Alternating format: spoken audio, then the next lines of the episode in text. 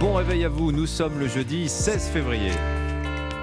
7h-9h. Europe Matin. Dimitri À Pavlenko. la une, l'acte 5 de la mobilisation contre la réforme des retraites. Euh, ce matin, nouvelle journée de manifestation dans le pays, mais la grève s'annonce moins suivie dans les transports. Explication dès le début de ce journal. Pendant ce temps, à l'Assemblée, les débats patinent. Marine Le Pen dégaine une motion de censure. Le RN tente par là un coup politique, nous expliquera Alexandre Chauveau.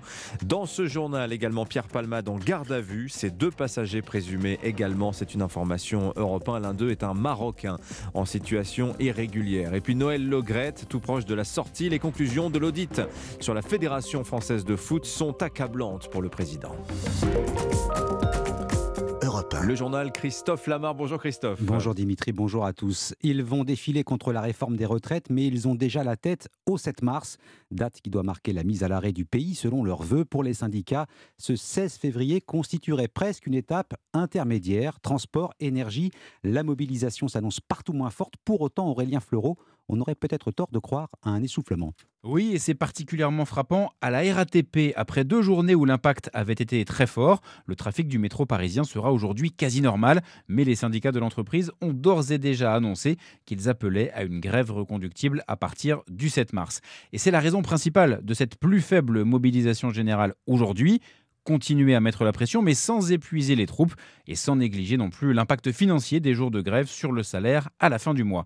Impact moindre donc dans les transports, mais aussi dans le secteur de l'énergie où des baisses de production sont annoncées, mais sans réelles conséquences. L'objectif est clairement de fédérer un maximum de métiers pour le 7 mars. La CGT vient par exemple d'appeler les éboueurs à eux aussi se mettre en grève reconductible. Aurélien Fleureau du service économie d'Europe 1. Côté trafic, justement, voilà ce que cela donne pour la SNCF. Un TER et un intercité sur deux, 4 TGV sur 5.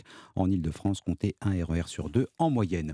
Moins de grévistes et moins de manifestants dans la rue, entre 450 et 650 000 personnes selon la police. Les chefs de file des huit principaux syndicats, dont Laurent Berger pour la CFDT et Philippe Martinez pour la CGT, manifesteront à Albi dans le Tarn. Alors pourquoi Albi? Nous y serons tout à l'heure dans le journal de 8h. Nous rejoindrons le correspondant d'Europe 1 Occitanie, Benjamin Peter. Pendant ce temps-là, à l'Assemblée nationale, les débats entrent dans la dernière ligne droite. Sauf miracle, hein, les députés n'iront pas au bout de l'examen du texte. Ah, Demain soir, minuit, c'est la limite fixée pour l'examen en première lecture. Il reste encore 11 000 amendements à discuter sur l'ensemble du projet. Les chances d'examiner l'article 7 sur le recul à 64 ans sont infimes. Très discret jusqu'à présent. Le Rassemblement national a pris tout le monde à revers avec le dépôt d'une motion de censure. Alexandre Chauveau, le RN part d'un principe. Personne ne veut aller jusqu'à l'article 7. Oui, et Marine Le Pen parle même d'un référendum. Sa théorie, c'est qu'aucun groupe politique ne souhaite aller jusqu'au vote. Les républicains pour ne pas afficher leur soutien au gouvernement, la NUPES pour pouvoir accuser l'exécutif de passage en force et Renaissance par crainte d'un rejet du texte. Alors c'est un coup politique tenté par Marine Le Pen, même si celui-ci n'a quasiment aucune chance d'aboutir. Gauche et droite ont en effet chacune indiqué qu'elles ne voteraient pas cette motion. Olivier Marlex des Républicains dénonce un coup de communication. La majorité parle d'un artifice alors que la gauche accuse à son tour le RN de vouloir ralentir les débats. Marine Le Pen le sait, mais la présidente du groupe RN à l'Assemblée cherche à revenir au centre du jeu après avoir été particulièrement discret depuis le début de l'examen du texte, la NUPES ayant depuis dix jours monopolisé la parole avec ses milliers d'amendements. La conférence des présidents doit maintenant se réunir dans les prochaines heures pour décider de quand cette motion sera débattue. Une chose est sûre, celle-ci ne le sera pas avant vendredi 18h, soit 48 heures après son dépôt. Alexandre Chauveau du service politique d'Europe 1. Des débats qui traînent en longueur, des incidents à répétition, des soutiens qui se défont au dernier moment. L'Assemblée nationale baigne dans la confusion, situation qui agace l'Élysée. Commentaire acide d'Emmanuel Macron en Conseil des ministres hier. Les oppositions n'ont plus de boussole et sont totalement perdues. L'enquête sur l'accident de la route provoqué par Pierre Palmade, l'humoriste, a été placé en garde à vue à l'hôpital de Melun. Garde à vue également pour ses deux passagers présumés. On en sait d'ailleurs un peu plus sur leur profil, Thibaut. Tout d'abord, le premier individu interpellé hier matin à Clichy dans les Hauts-de-Seine est marocain. Il a 33 ans, il n'est pas connu de la justice, mais selon les informations d'Europe 1, il est en situation irrégulière sur le territoire français. Les policiers ont retrouvé sa trace grâce à son téléphone et à un paiement par carte bancaire. Le jour de l'accident, l'homme avait en effet acheté des seringues dans un commerce proche du lieu de la collision. Le deuxième fuyard, lui, s'est rendu au commissariat de Melun hier avec son avocat. Il s'agit d'un homme de nationalité française, connu des services de police pour trafic de stupéfiants. Les forces de l'ordre vont d'abord chercher à s'assurer qu'ils sont bien les passagers de la voiture de Pierre Palmade. Leurs auditions doivent notamment permettre de comprendre les raisons de leur fuite, ce qu'ils ont fait après l'accident et ce qu'ils faisaient avec Pierre Palmade avant de monter dans la voiture. Thibaut autre enquête, celle sur ce corps démembré retrouvé dans le parc des Buttes-Chaumont à Paris. Les policiers seraient parvenus à l'identifier. Asia. C'est une mère de famille de 46 ans disparue début février à Montreuil en Seine-Saint-Denis. 7h05 sur Europe 1, augmenter les chances de dépister les maladies rares dès le plus jeune âge. Le dépistage ah, néonatal pardon, élargit sa palette de recherche à 13 nouvelles pathologies. Soit 7 de plus depuis le 1er janvier. L'objectif est toujours le même, déceler le plus tôt possible des maladies rares ou sévères pour lesquelles il existe des traitements. Comment? Eh bien en multipliant le dépistage dès les premiers jours de l'enfant. Yasmina Katou s'est rendue au centre néonatal de l'hôpital Necker à Paris. Il analyse les échantillons d'un quart des nouveau-nés français. Reportage. Chaque jour, la Poste livre à l'hôpital Necker jusqu'à 1500 échantillons de sang de nourrisson à Justine, technicienne de laboratoire. Ça, c'est un papier buvard, c'est ce qui permet d'absorber le sang et d'avoir du sang séché qui va être analysé au laboratoire. Les quelques gouttes de sang séché sur papier blanc sont analysées en 24 heures. 13 maladies rares sont recherchées, dont 7 supplémentaires depuis le 1er janvier. Tyrosinémie, leucinose ou encore homocystinurie, des pathologies qui provoquent des handicaps lourds, voire des décès. Les séquelles sont évitées grâce au diagnostic précoce. Le docteur Tao Nguyen Koa est responsable du centre de dépistage. Pour la leucinose, ça peut donner un coma néonatal, des séquelles cognitives ou motrices. Et vous voyez, le traitement est assez simple puisqu'il faut donner un lait qui n'a pas l'acide aminé toxique pour l'enfant. Le dépistage est important parce qu'on sait traiter pour éviter ces complications. Il y a trois ans, une pathologie ajoutée à la liste des maladies dépistées a permis de diviser par quatre les décès par mort subite du nourrisson. Un reportage à l'hôpital Necker à Paris, Yasmina Katou. Et puis quatre mois et demi d'investigation plus tard, les conclusions de l'audit sur la gestion de la Fédération française de football sont accablantes pour ses dirigeants. Euh, s'il est sévère avec la directrice générale Florence Ardouin, dont les méthodes sont jugées autoritaires et humiliantes, ce rapport l'est encore bien davantage pour Noël Le. C'est ce que l'on va voir avec vous, Cyril de la Morinerie. Le président est plus que jamais sur un siège éjectable. Oui, le rapport définitif consulté par Europe 1 dénonce le comportement du président de la fédération vis-à-vis des femmes. En outre, le caractère déplacé et injurieux des propos de Noël Legrette est parfois accentué par la consommation excessive d'alcool. La ministre des Sports, Amélie Oudéa-Castera, met sous pression le breton de 81 ans et lui demande de partir. Je ne peux que faire mienne la conclusion du rapport. Il ne dispose plus de la légitimité nécessaire pour administrer et représenter le football français. Au sein de la Fédération française de football, les derniers soutiens de Noël Legrette sont en train de le lâcher. Éric Borghini, membre éminent du COMEX joint par Europe 1, estime que Noël Legrette a perdu toute crédibilité pour diriger la fédération. Le statu quo est intenable. Ça me paraît quand même très compliqué, il puisse retrouver son fauteuil de président et continuer comme si de rien n'était. Le COMEX doit se réunir en tout début de semaine prochaine. Une démission collective n'est pas à exclure, ce qui conduirait mécaniquement au départ de Noël Legrette. Cyril de la Morinerie du service des sports d'Europe 1. Le football toujours avec la suite des huitièmes de finale aller de la Ligue des Champions. Victoire du Borussia Dortmund 1 à 0 contre Chelsea, 2-0 pour Benfica face à Club Bruges. Et puis trois clubs français disputent aujourd'hui les barrages de la Ligue Europa, la petite sœur de la Ligue des Champions. Nantes se déplace sur la pelouse de la Juventus Turin. Monaco ira à Leverkusen et Rennes affrontera le Shakhtar Donetsk. Match programmé à Varsovie en Pologne en raison bien sûr du conflit en Ukraine. Merci Christophe. Allez, Nantais qui renoue avec la Coupe d'Europe. On en parlera tout à l'heure dans le journal de 7h30. On va aussi parler cinéma avec un hommage dans les prochains jours à Berlin, un grand réalisateur. Allez, un indice. Vous savez, c'est bon Bien sûr. Quel traumatisme. Ah, oui.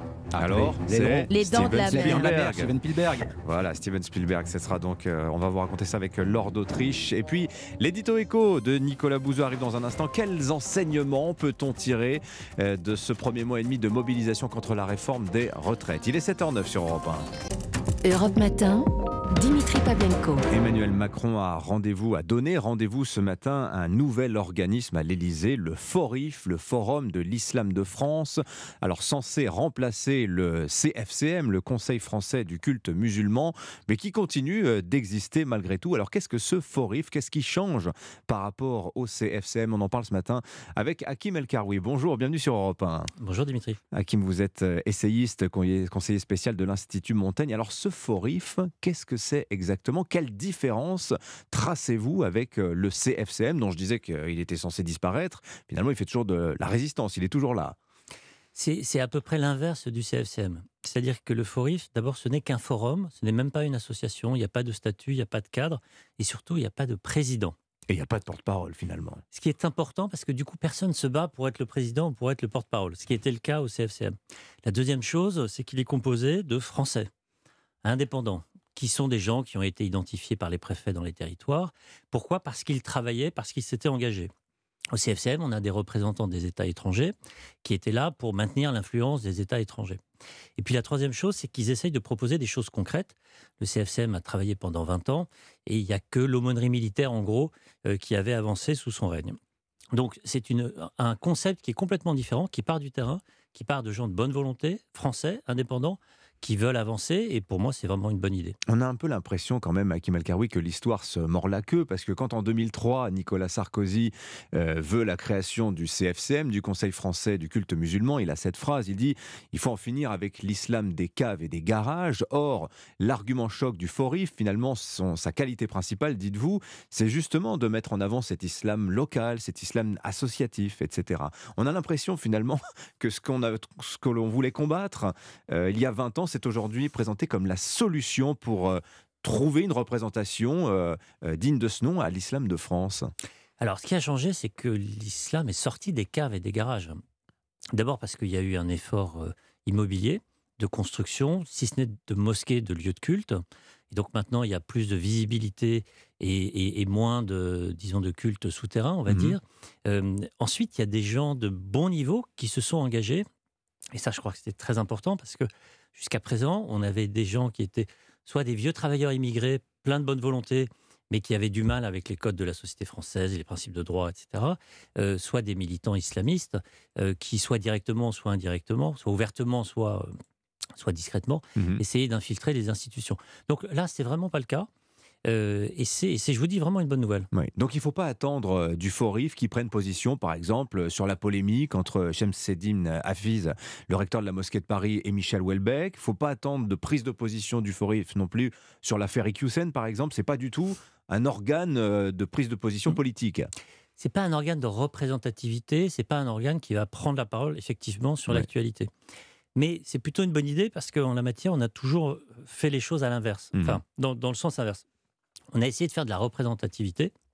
Et puis après, on s'est dit, ça, on va agir. Là, on essaye d'agir et après, on fera de la représentativité. En gros, il faut que l'efficacité précède la représentativité. Après, le recteur de la mosquée de Paris, euh, Shamseddin Hafiz, a discuté, il n'a pas polémiqué d'ailleurs avec Michel Houellebecq, et d'ailleurs, ils sont arrivés à un accord. Et là, il, fera partie du Forif d'ailleurs. Oui, oui il, sera il fera partie du Forif. alors, on va parler de quoi du coup au Forif Quelles sont les, les, la teneur des discussions euh, que cet organisme va avoir avec Emmanuel Macron aujourd'hui? Des sujets assez techniques. Euh, par exemple, la mise en œuvre de la loi séparatisme, notamment sur la question de la transparence du financement, euh, la question de la formation des imams, la, mm. question du recrutement des, des aumôniers la lutte aussi contre les actes anti-musulmans. Donc des choses assez concrètes. Il manque un sujet qui est le plus important à mon avis, qui est celui du financement. Parce que tout ça, euh, c'est bien d'en parler. Euh, la question, c'est qu'il faut agir. Et si on veut rompre avec les influences étrangères, bah, il faut avoir un financement endogène. Quel est le sujet justement autour du, financement? Parce qu'il y avait notamment un, sujet bancaire, à savoir que le financement de l'islam de France, c'est quand même des milliards d'euros, l'air de rien. Hein. Oh, de, des, millions, peut-être des, centaines. Voilà, quand même des sommes assez conséquentes. Et euh, cet argent-là circule assez en marge des circuits bancaires classiques. Alors c'est le paradoxe en fait, c'est que beaucoup de mosquées ont vu leur compte bancaire fermé. Mhm. Euh, par les banques, par les départements compliance, euh, conformité des banques, parce qu'il y avait de l'argent en cash et puis parfois un peu d'argent étranger, qui maintenant est très tracé par le ministère de l'Intérieur. L'argent en cash, c'est le produit de la quête. Euh, c'est le denier du culte, d'une certaine manière. Et les mosquées, euh, les, pardon, les banques aujourd'hui ont très peur du, ont très peur du cash. Donc elles ferment les comptes bancaires. Et donc les, mosquées se retrouvent dans une situation soit d'illégalité, soit de difficulté de financement. de quasi clandestinité en fait. Hein. Oui, mais qui est absurde puisque c'est elles qui veulent avoir des comptes bancaires. Donc, le ministère de l'Intérieur et la Fédération bancaire française ont travaillé ensemble pour pouvoir mettre en place des protocoles Mhm. euh, et ensuite réouvrir des comptes bancaires et du coup avoir plus de transparence. Est-ce que vous pensez, Hakim El Karoui, que le FORIF euh, est une solution adaptée aux problèmes aussi que pose aujourd'hui, par exemple, l'entrisme des frères musulmans? On sait qu'il y a de nombreuses enquêtes, on sait que c'est un sujet permanent d'inquiétude de nombreux Français. Est-ce que vous pensez que avoir une instance qui apparemment est apolitique euh, est une solution adaptée? C'est une première étape. C'est pas c'est pas la fin de l'histoire. Hmm. C'est une première étape qui est lente hein, parce que il y a des, des dialogues dans les territoires, etc. Euh, la fin de l'histoire, c'est c'est l'étape d'après, c'est-à-dire Hmm. un un financement national, parce qu'il n'y a pas de financement national. Oui. Il y a des financements locaux pour des mosquées, des associations. Le financement national, à quoi il doit servir? Il doit servir à former des imams à faire un travail théologique, qui Mm. est vraiment le cœur du sujet. Parce que sinon, ce sont les radicaux, en tout cas les conservateurs, euh, qui, tiennent, qui tiennent la parole. Donc si je vous comprends bien, l'État ne renonce pas vraiment à son projet de créer un islam de France, seulement il ne veut pas prendre le leadership sur cette question-là. Et c'est très bien. Il ne veut pas apparaître comme chef de file. Plus ouais. l'État prend le leadership, plus Oui. ça soit d'abord sur les principes de la laïcité, et plus il démonétise ses interlocuteurs. Donc ce sont aux musulmans, ce que je dis depuis très longtemps, c'est à eux de s'engager, c'est à eux de s'organiser, et c'est à eux de traiter les problèmes. Et dans les problèmes, il y a l'influence qui n'est pas du tout celle des imams. Aujourd'hui, ça compte plus les imams. Le sujet, c'est les influenceurs sur les réseaux sociaux. L'homme le plus important de l'islam de France, c'est Rachid Elgey. Il a 2 millions de followers sur, euh, euh, sur Facebook. Il a créé une chaîne avec Abdelmonem Boussanna euh, qui coûte, je sais pas, 40 ou 50 euros d'abonnement, qui s'appelle Dini TV. Eux, c'est pas forcément des radicaux, en tout cas, ça ne le sont plus. Mais eux, ils sont très conservateurs. Ce qu'ils font, c'est qu'ils islamisent la modernité. Ils donnent une réponse islamique conservatrice à toute la question que la jeunesse, toutes les questions que la jeunesse se pose. C'est la bataille culturelle. C'est là qu'il faut agir. Les institutions, c'est bien. Le financement, c'est un moyen, mais la bataille, elle est là. C'est une bataille culturelle, politique, idéologique, je dirais même aussi théologique. Merci. Il faut la mener. Merci pour vos lumières, Hakim El Karoui. Merci d'être venu nous parler ce matin du FORIF. Je rappelle que vous êtes essayiste, conseiller spécial également de l'Institut Montaigne. Je crois qu'on vous invite pour parler des retraites, parce que je sais que c'est un sujet qui vous passionne Avec également. plaisir.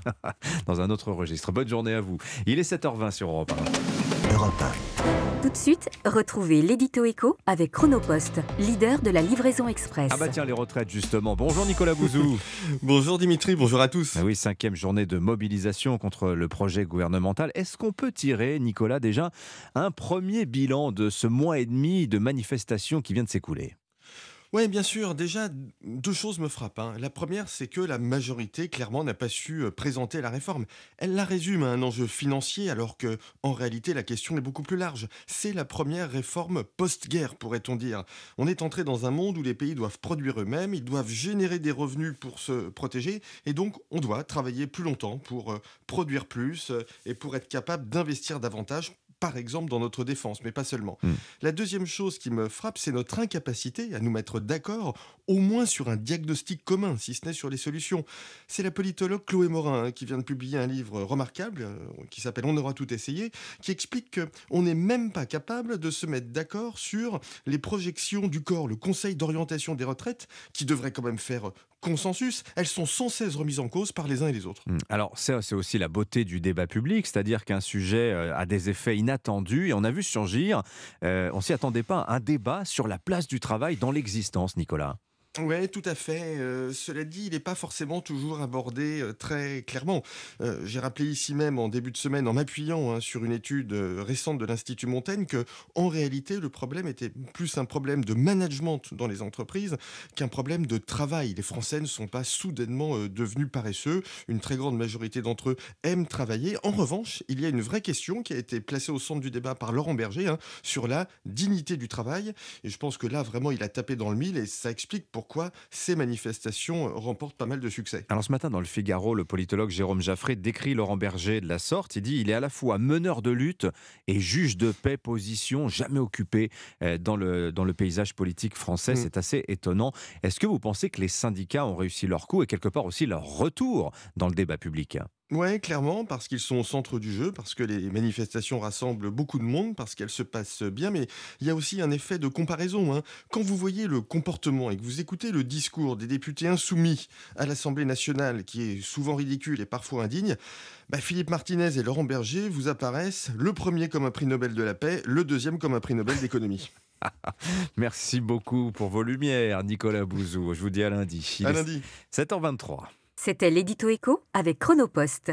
Chronopost, le leader de la livraison express et partenaire des entreprises françaises. Rendez-vous sur chronopost.fr. Europe Matin. L'essentiel de l'actualité sur Europe 1, c'est le journal permanent. Alban Le Prince. Pierre Palmade, placé hier euh, en garde à vue après son grave accident vendredi dernier. Ses deux passagers présumés ont aussi été arrêtés. Selon les informations d'Europe 1, il s'agit d'un Marocain en situation irrégulière et d'un Français bien connu des services de police. Cinquième acte contre la réforme des retraites aujourd'hui. Comptez 4 TGV sur 5, 1 TER sur 2. Près d'un tiers des vols annulés à Orly, 1 sur 5 dans plusieurs aéroports régionaux. À l'Assemblée, fin des débats demain à minuit. Il reste 11 000 amendements à examiner. La NUPES en a encore retiré une partie hier. Le Rassemblement national a pour sa part déposé une motion de censure, un référendum parlementaire selon Marine Le Pen. Et puis les laits infantiles dans le viseur des scientifiques. Dans une étude publiée ce matin, ils estiment que les arguments par les marques ne sont fondés sur aucune recherche scientifique solide et réclament des emballages neutres. Les autorités sanitaires, dont l'OMS, recommandent de privilégier l'allaitement maternel.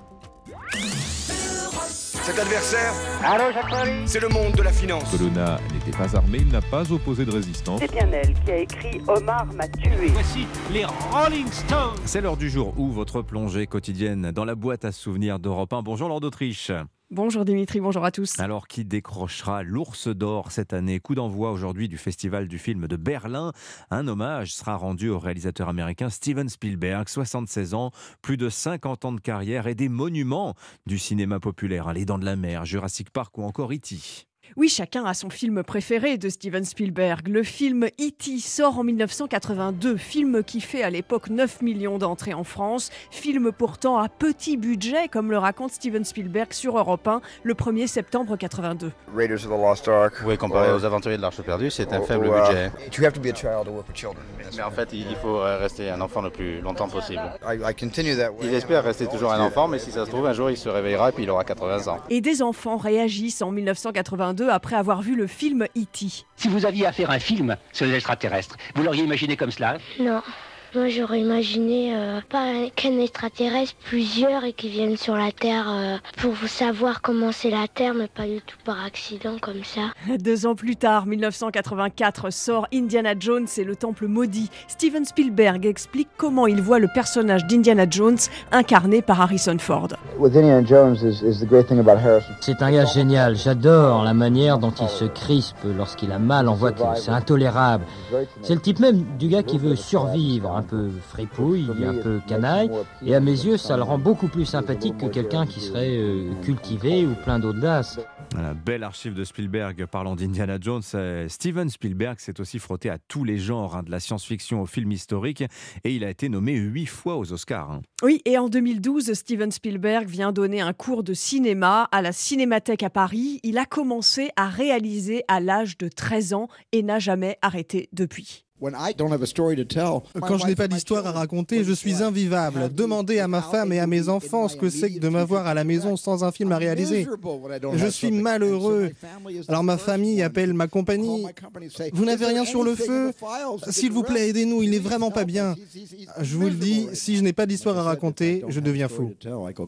Et le premier conseil pour faire un bon film, disait-il aussi ce jour-là, c'est de bien choisir son casting et d'écouter ses acteurs. Merci Lord d'Autriche pour ce bain de mémoire grâce aux archives sonores d'Europe 1. Alors à propos de cinéma, Dis rien, une petite gêne. Un caillou dans une chaussure, un poil de cul coincé entre les dents.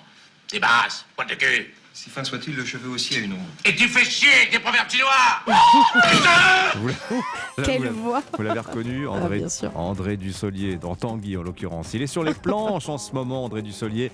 Bientôt à l'affiche de deux, ciné, de deux films au cinéma. Pardon. Entretien, confession, André Dussolier au micro de Sonny Mabrouk tout à l'heure, 8h15. Le journal de 7h30 arrive, le fléau des pannes d'ascenseur. Un million et demi chaque année. Des collectifs se montent un peu partout dans le pays pour réclamer une enquête parlementaire. Reportage dans moins de 5 minutes. Europe Matin, 7h, 9h, Dimitri Pavlenko. Et si les bébés pouvaient sauver notre système de retraite? Question posée par le débat sur la réforme euh, du gouvernement. Cinquième journée d'action ce jeudi contre le texte. Des ballons abattus dans le ciel ukrainien, objets volants parfaitement identifiés. hein. Ils viendraient de Russie d'après Kiev. Dans quel but? L'envoyé spécial d'Europe 1 dans un instant. Et puis leur dernière rencontre, c'était en 96. Juventus Turin, FC Nantes. C'est ce soir en Ligue Europa. De quoi rappeler quelques bons souvenirs aux supporters des Canaries. Thank you.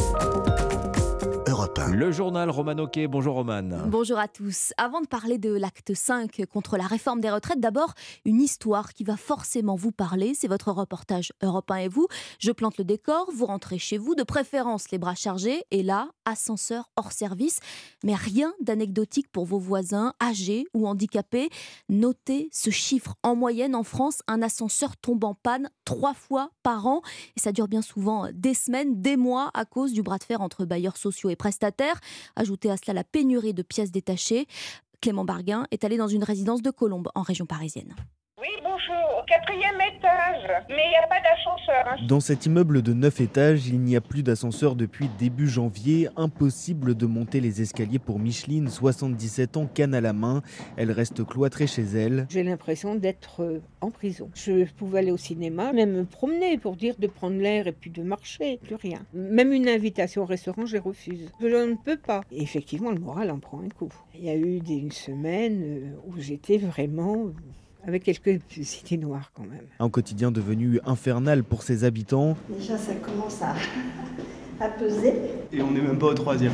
Sac de course à la main, Martine, 70 ans, doit faire des pauses à chaque palier. Je prends que des petites courses. Et en plus, j'ai des chats, donc euh, la litière qui est lourde, euh, c'est compliqué. Et certains développent même des problèmes de santé. C'est le cas d'Aïcha, elle vit au quatrième étage. J'arrive pas à espérer. J'étais à l'hôpital euh, vendredi. Cardiaque, c'est pas bon. Je dors pas la nuit, après je fais l'appareil pour euh, oxygène. Et il va falloir prendre son mal en patience. Dans cet immeuble, l'ascenseur ne sera pas remis en service avant fin avril. Un reportage Europe 1 et vous de Clément Barguin. À propos d'ascenseur, il y en a un qui vous fait souvent le coup de la panne. L'ascenseur social est-il en panne en France? Ce sera le vendredi thématique de la rédaction d'Europe 1 demain. Mais pour l'heure, 7h33 et de 5, cinquième journée d'action contre la réforme des retraites. Une mobilisation a priori euh, moins suivie cette fois à cause des vacances scolaires dans presque toute la France, sauf en Occitanie et en région parisienne. D'ailleurs, côté transport, les perturbations seront limitées. 4 TGV sur 5, 1 TER sur 2. Un tiers des vols annulés quand même à l'aéroport d'Orly. Grève à J-1 de la fin des débats à l'Assemblée nationale. Hier soir, le Rassemblement national a déposé une motion de censure. Le parti de Marine Le Pen, opposé au texte, réclame plutôt une politique de natalité pour rééquilibrer notre système de retraite. Et plus de bébés égale plus de cotisants, c'est l'idée. Il faut dire que le taux de natalité n'a jamais été aussi bas en France. Une ligne défendue aussi par les Républicains, d'où cet amendement déposé par le parti pour une politique familiale. De quoi faire bondir Sandrine Rousseau, la députée écologiste répondait à son collègue LR Fabien Di Filippo. Un conseil lâchez nos utérus. Nos ventres ne sont pas la variable d'ajustement de votre réforme des retraites. Depuis quand vouloir mener des politiques qui rendent plus facile le fait de devenir parent, de devenir mère, est devenu quelque chose de sexiste? On est dans un système par répartition. Et quand on aura 1,3 enfants par femme, 1,2, 1,1, et alors que se passera-t-il? Certains viendront vous parler de retraite à 68, 69, 70 ans. Et alors, quelle solution apporterez-vous à tout ça? Le député LR Fabien Di Filippo face à l'écologiste Sandrine Rousseau hier à l'Assemblée nationale. Et oui, la démographie euh, est variable d'ajustement de cette réforme des retraites. On en parlera tout à l'heure dans le club de la presse à 8h40. La suite du journal Roman Hockey. Ça plane pour Airbus, on peut le dire. Le constructeur aéronautique annonce ce matin un bénéfice record 4,2 milliards d'euros pour l'année dernière. Et puis un nouvel épisode dans la série euh, du mystère des ballons volants. Après les États-Unis, c'est l'Ukraine qui a abattu six engins volants hier. Et d'après Kiev, ces ballons seraient partis de Russie avant de dériver au-dessus de la capitale, Kiev. Nicolas Tonev, vous êtes l'envoyé spécial d'Europe 1 en Ukraine. Les militaires vont maintenant récolter les débris de ces ballons et répondre à une question. Nicolas, à quoi servaient ces objets volants? Oui, parce que d'après les informations que laisse filtrer l'état-major de Kiev, hein, ces ballons ne volent pas haut, sont ordinaires, remplis de gaz. Euh, ce qui les rapproche d'un engin à usage militaire, c'est la présence d'un réflecteur d'onde et peut-être aussi d'un radar, deux outils qui permettent de déclencher la défense antiaérienne en se signalant littéralement à la veille adverse. hein. Si tel est le cas, euh, l'espionnage n'est pas le but puisqu'il faudrait alors rester discret. Euh, L'objectif sera donc plutôt de tester d'une part la défense antiaérienne et d'autre part de la localiser grâce aux tirs des missiles utilisés pour abattre les ballons et grâce aux émissions radar nécessaires euh, pour les diriger.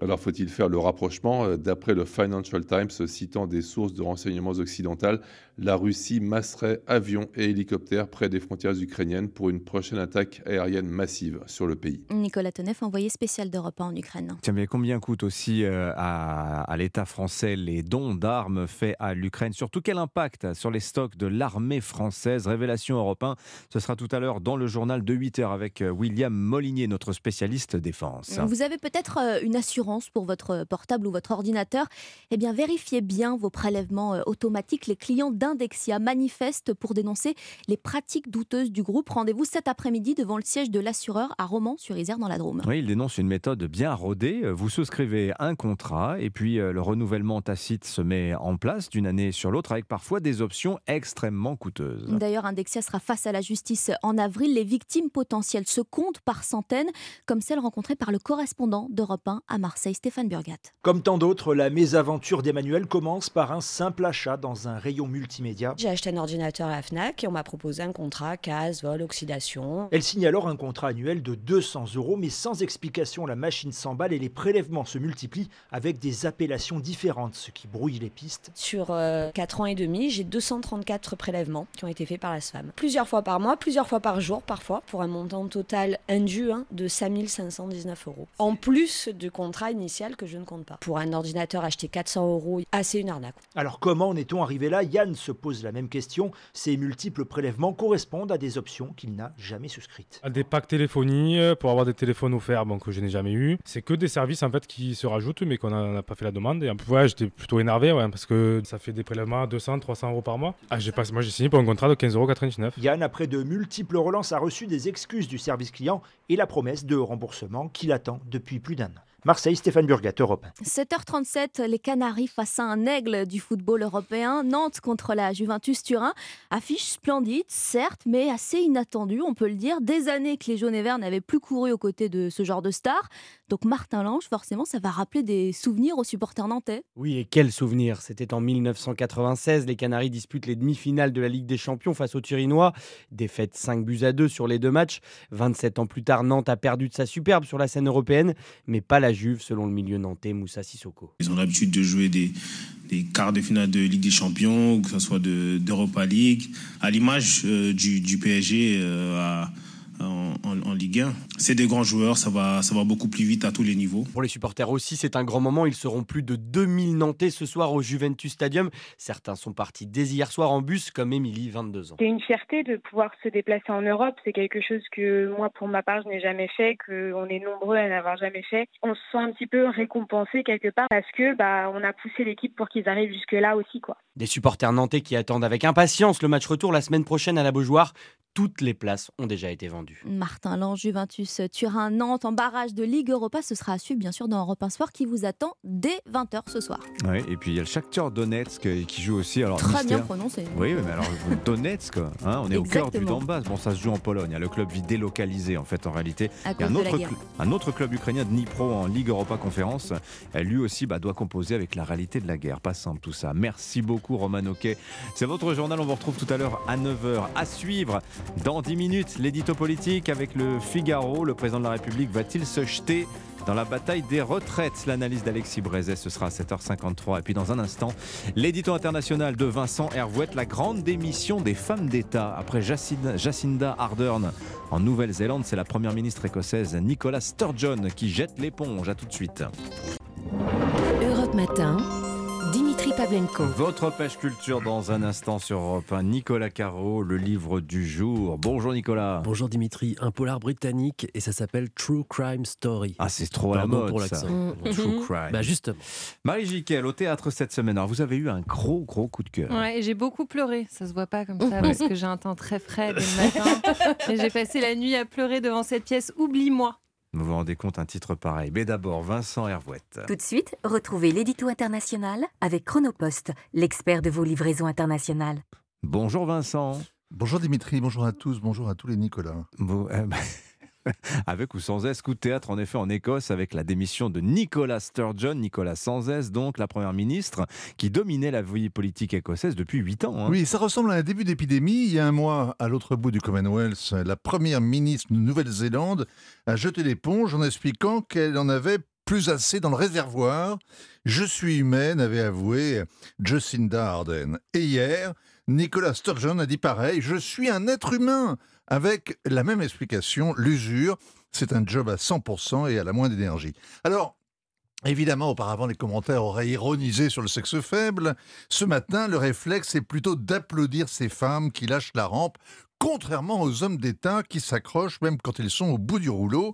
Et c'est d'ailleurs vrai que Xi Jinping, Vladimir Poutine et tous les tyrannosaures d'Afrique sont bien décidés à rester, euh, à régner jusqu'à leur mort. Et même en France, trois présidents de la cinquième ont tenu alors qu'ils étaient diminués. Georges Pompidou, François Mitterrand et Jacques Chirac. Nicolas Sturgeon, donc, démissionne parce que le pouvoir est un travail comme les autres et que le travail n'est plus sacré, parce que la vie privée est la vie tout court, et que gouverner sous l'œil des médias permanents, c'est aussi impossible que réformer le régime des retraites. Donc, euh, tout ça est vrai, mais c'est pas pour ça que euh, la reine d'Écosse a déserté, abandonnant son parti en race campagne. Alors quelles sont les vraies raisons, Vincent? Bah, D'abord, il y a l'échec de sa politique. Euh, Voilà une dirigeante de gauche qui réclamait d'être jugée sur la réduction des inégalités. Eh bien, elles n'ont pas cessé de se creuser. L'école est en crise, le système de santé cassé, l'espérance de vie des Écossais recule, leur consommation de drogue atteint un niveau record, le déficit budgétaire aussi, 12%. 12%. Et puis, L'indépendance s'éloigne. Elle a eu beau tisonner les passions, eh bien la haute cour à Londres lui a interdit d'organiser un nouveau référendum consultatif. Et autant de frustrations ont don- ont donné envie à Nicolas Sturgeon d'aller se promener ou prendre des cafés en terrasse, hein, des plaisirs simples qui lui sont interdits depuis 15 ans. Mais le véritable désaveu, c'est ce qui lui a pourri la vie depuis des mois, c'est la transition de genre. Alors, en effet, Nicolas Sturgeon a fait adopter une loi facilitant le changement de sexe dès l'âge de 16 ans et sans avis médical. Et sans aucun débat public sur la question, parce que c'est une constante des politiques progressistes en la matière. Elles sont poussées par des groupes de pression efficaces qui avancent sous la protection que représente la protection du droit des homosexuels. Les Écossais sont restés indifférents. Et puis, l'affaire Brayson les a réveillés. C'est le nom d'une femme transgenre qui a entamé sa transition juste avant son procès, un criminel sexuel condamné pour avoir violé des femmes avant son changement de genre.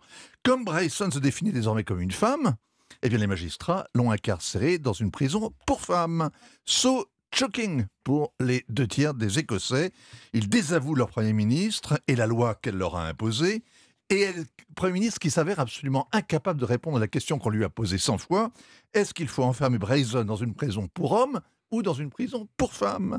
C'est pour échapper à ce dilemme, pour méditer à loisir sur le sexe des anges, que la Première ministre a rendu son tablier, si j'ose dire. Signature Europe 1, Vincent Hervouette. Merci Vincent, 7h47. C'était l'édito international avec Chronopost. Chronopost, le leader de la livraison express et partenaire des PME à l'international. Rendez-vous sur chronopost.fr. Europe Matin. Le livre du jour, Nicolas Caro. Ce matin, vous avez avec vous un livre au genre non identifié. Ça ressemble à un polar, mais c'est un peu plus. Je C'était une chanteuse, Nico, n'oubliez pas. Oui, avec euh, Velvet Underground. Mais oui. Magnifique. Ça s'appelle True Crime Story aux éditions du Masque, signé Joseph Knox, auteur à succès en Grande-Bretagne. Bref, True Crime. Vrai crime, ce sont ces livres qui racontent un fait divers, mais en réutilisant les codes des romanciers. Et c'est l'auteur qui enquête en général, on en a déjà parlé ici. C'est la grosse, grosse tendance en ce moment. Mais en fait, Joseph Knox a inversé le processus, si on veut. Il a écrit un roman de la pure fiction, mais en l'écrivant comme un livre de true crime. Donc c'est Joseph Knox qui enquête. Oui, mais pour de faux. Au départ, c'est une disparition. Zoé Nolan, 19 ans, a disparu après une soirée. Elle est partie à l'aube et on n'en a plus entendu parler. La police a immédiatement lancé les procédures, mais rien. Pas un indice, pas une piste, rien du tout. Le dossier a été classé. Sept ans plus tard, Evelyn Mitchell, une romancière qui peine à vendre ses livres, s'empare du sujet, commence à enquêter et à écrire. Or, c'est une amie Joseph Knox. Elle est persuadée d'avoir un grand livre en perspective, alors elle lui envoie des mails avec ce qu'elle écrit. Au début, Joseph s'en fiche un peu, il se dit que ça n'ira pas loin comme ses derniers livres, mais un jour, Evelyne disparaît. Et Joseph décide de s'emparer de son travail et de reprendre le fil. Et dans ce livre, on a tout. Les mails d'Evelyne, les entretiens avec les proches, les coupures de journaux et même les notes de l'éditeur. Il y a tout le dossier pour retrouver Zoé Nolan. Ah, c'est original ça. Est-ce qu'on va retrouver Zoé? Bah, Ça, vous lirez pour savoir. Pour savoir aussi ce qui est arrivé à Evelyne. toujours savoir la fin, c'est dingue. Hein. Mais avant, vous pourrez découvrir donc les témoignages des proches qui s'enchaînent très très rapidement. C'est pas un chapitre euh, à Jean-Claude et ensuite un chapitre à Brigitte. C'est trois lignes pour Sarah, quatre lignes pour Kim, etc. Ça s'enchaîne très vite parce que ça a été découpé comme ça. Et donc ça se dessine tout doucement. Il y a plein de rebondissements. Les styles varient, la mise en page aussi. C'est de la fiction, mais ça ressemble diablement à la réalité. Et on pense bien sûr aux affaires de disparition célèbres. C'est addictif. Et ce Joseph Knox est très intrigant. Eh ben D'ailleurs, il sera votre, votre invité. Oh oui. Dimanche, dans La Voix et Livre sur Europe 1, 14h, True Crime Story, signé Joseph Knox. Vous nous avez vraiment donné envie mm. d'y jeter un œil. Il y aura une traduction en live, hein, vous inquiétez pas. Ah, à 7h49. Voilà qui pose l'ambiance, Marie Giquel. Vous nous emmenez au théâtre cette semaine pour une pièce qui vous a bouleversé. Pièce très remarquée, je le signale, au Festival Off d'Avignon l'été dernier. Ça s'appelle Oublie-moi. Alors, c'est une histoire d'amour. Ça commence par la rencontre d'Arthur et Jeanne dans un bar et ils vont tomber follement amoureux l'un de l'autre. Oui, on rit fort pendant cette pièce, comme si on passait la soirée entre amis posés dans le salon rose des personnages mais on pleure en silence pour ne pas déranger ce drame gracieux. Et je peux vous dire, Dimitri, que les larmes vont couler sur vos joues sans que vous les sentiez venir, puisque derrière cette très belle histoire d'amour sans chichi, qui a tout de la bonne comédie romantique, la maladie s'invite chez ce jeune couple. Bon, vous avez des actions chez Kleenex ou comment ça se passe? On, a, on, a, effectivement. Non, mais par contre, on a du, du, papier toilette rose qui est pas rose fuchsia parce qu'il coûte plus cher, mais du vrai papier toilette rose et on, a, on en a des stocks, ouais. Alors, Dimitri, pourquoi du papier toilette? Eh bien, c'est avec ça que Marie-Julie Bob, qui joue Jeanne, essuie le verre de vin renversé par Arthur dans un bar. C'est le coup de foudre. Coup de foudre sur une musique pop, lumière rose. Je meurs d'envie de vous poser une question. Allez Bah, ma question, c'est. Euh, comment ça va? Si tu m'avais dragué normalement sans m'agresser à coups de verre de vin Je n'aurais eu aucun intérêt à tes yeux. Tu n'aurais eu aucun intérêt à mes yeux. Sérieusement alors c'est le dialogue qu'on imagine murmurer, là faut les crier parce que quand même le public n'est pas juste à côté. Bon, ils vont filer l'amour parfait, ces deux-là, quand un intrus va s'immiscer entre eux et un certain Alzheimer. Oui, l'état de santé d'Arthur se dégrade et sa courageuse compagne assiste à cela impuissante. C'est là qu'on commence à entendre le public renifler. La pièce écrite par l'anglais Matthew Seeger et donc adaptée par Thierry Lopez et Marie-Julie Bopp met aussi en lumière le rôle de l'aidant. Le deuil blanc, c'est de ne plus reconnaître la personne qui est en face de soi et qu'on aime, et de retrouver les premières amours, de retrouver les premières sensations qui a fait qu'on est tombé amoureux. Et je pense que c'est aussi pour ça que ça bouleverse les gens. Moi, quand je l'ai lu, j'ai pleuré, comme tout le monde, je crois. Et la, seule euh, occasion pour raconter cette histoire, c'était d'être avec Marie-Julie sur le plateau. Et heureusement, elle a accepté. Je me suis dit, on pleure, c'est magnifique. J'avais plus du tout envie de faire de théâtre à ce moment-là. Et quand j'ai lu la pièce, je me suis dit, c'est impossible de pas le faire. Et j'ai eu très envie de la réécrire et de rajouter du rire dedans. Voilà le rôle d'aidant tenu magistralement par Marie-Julie Bopp. Allez voir ce petit bijou au texte puissant avec ces deux comédiens formidables. J'entendais Dimitri des spectateurs confier à la sortie que c'était la première fois qu'il pleurait au théâtre. Mais ce sont des larmes d'émotion face à la beauté plus que de tristesse. Voilà, ça s'appelle Oublie-moi. C'est au théâtre du Petit Saint-Martin jusqu'au 1er avril. Bon, apparemment, la pièce pourrait être prolongée vu l'immense succès hein, qu'elle rencontre. Merci beaucoup, Marie Gical. Merci à tous les trois. On vous dit à bah, demain pour certains et autrement bon week-end. À lundi. Il est 7h52 sur Europe 1. Europe Matin. L'édito politique arrive dans un instant sur Europe 1 juste après le journal permanent. Alban Le Prince. Des débats sur la réforme des retraites monopolisées par la NUPES à l'Assemblée. Marine Le Pen s'offre son moment. La chef des députés RN a déposé une motion de censure surprise hier et dit espérer qu'elle soit votée par l'Alliance de gauche, la considérant comme un référendum parlementaire. Aujourd'hui, acte 5 dans la rue, l'intersyndicale veut en faire celui des villes moyennes. Philippe Martinez et Laurent Berger défileront côte à côte à Albi dans le Tarn. Elisabeth Borne élue ce matin personnalité politique de l'année 2022 par le jury du prix du trombinoscope. Fabien Roussel, le patron du Parti communiste, reçoit quant à lui le prix de la révélation politique. Et puis trois gardes à vue en cours ce matin dans l'enquête sur l'accident provoqué par Pierre Palmade vendredi dernier. L'humoriste lui-même, mais aussi ses deux passagers présumés. Selon les informations d'Europe 1, l'un est marocain en situation irrégulière, l'autre un Français connu des services de police. Europe Matin. 7h, 9h, Dimitri Pavlenko. L'édito politique sur Europe 1 avec le Figaro. Bonjour Alexis Brézet. Bonjour Dimitri, bonjour à tous. Ouais, depuis quelque temps, Emmanuel Macron se tenait à l'écart du débat sur les retraites. Il est intervenu hier en Conseil des ministres pour fustiger, je le cite, hein, les oppositions qui n'ont plus de boussole et qui sont totalement perdues. Est-ce que ça veut dire, Alexis, que le président de la République compte s'engager dans la bataille? Euh, Franchement, ça m'étonnerait un peu parce qu'il me semble plutôt qu'il va laisser Elisabeth Borne s'user et s'exposer. Et euh, vu le degré de popularité d'Emmanuel Macron parmi les parlementaires, ça vaut sans doute mieux pour le, succès de la réforme. Mais euh, si cette sortie veut dire quelque chose, c'est, me semble-t-il, que le président est inquiet et il faut dire que le rejet surprise mardi soir du fameux index senior par les voix mêlées de la NUPES, du RN et des LR n'est pas très rassurant. Dans la majorité, personne ne l'avait vu venir. Et ce qui s'est produit une première fois peut fort bien se reproduire une seconde. Bref, aujourd'hui, nul ne peut jurer avec une absolue certitude que le texte serait adopté. Bon, après, il faut bien reconnaître que ce que dit Emmanuel Macron n'est pas absolument sans fondement. Euh, quand il dénonce les contorsions de la droite, qui hier encore défendait la retraite à 65 ans et qui trouve aujourd'hui que 64 ans c'est trop, euh, on peut pas lui donner, euh, on peut pas lui donner tort. Quand il fustige le double langage de la gauche et du RN, qui pleure à chaudes larmes sur le sort injuste fait aux seniors poussés hors des entreprises et qui récuse le dispositif destiné à les protéger, et il a parfaitement raison. Il a raison, mais peut-être pourrait-il, en même temps, songer à balayer devant sa porte et celle de son gouvernement, dont la boussole, pour reprendre ses mots, n'a pas toujours été d'une exactitude absolue.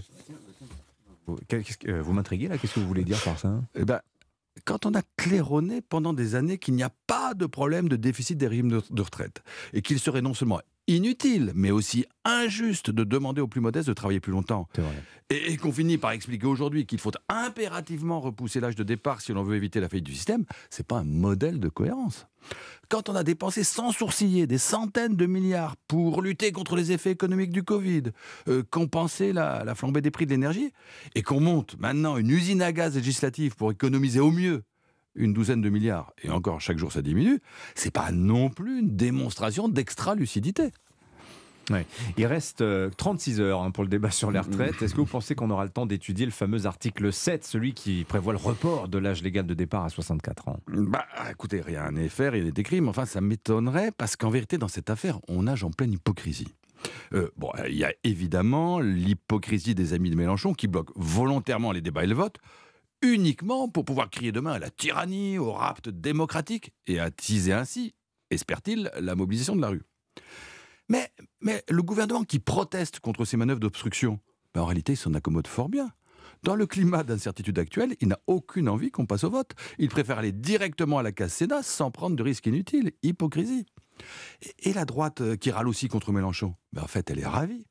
Éviter le vote, pour elle, c'est le seul moyen de ne pas étaler ses divisions. Hmm. Hypocrisie.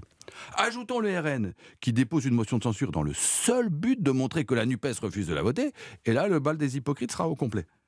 Je vais vous dire, je ne sais pas si à la fin des fins, ce psychodrame national permettra de rétablir l'équilibre financier de nos régimes de retraite. Mais ce que je sais, c'est qu'il ne permettra sûrement pas de restaurer la confiance des Français dans leur classe politique.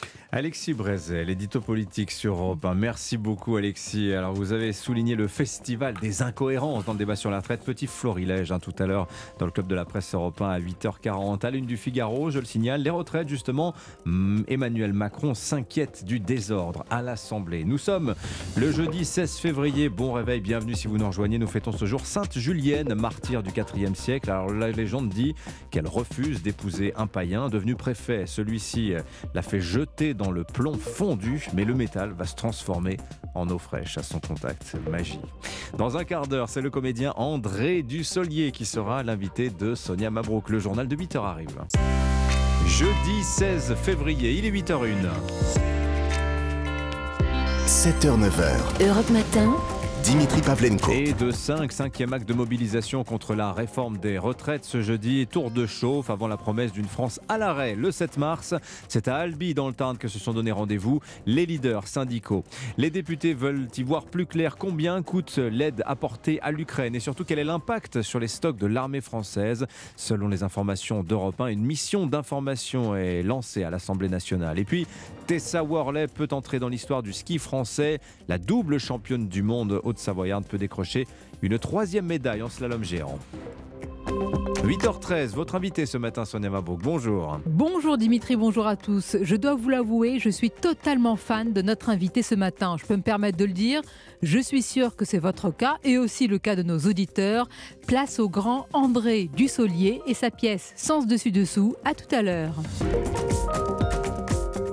Mais d'abord, le journal Émilie Des. Bonjour Émilie. Bonjour Dimitri, bonjour à tous. Ils ont promis de mettre la France à l'arrêt le 7 mars, mais pas question de relâcher la pression d'ici là.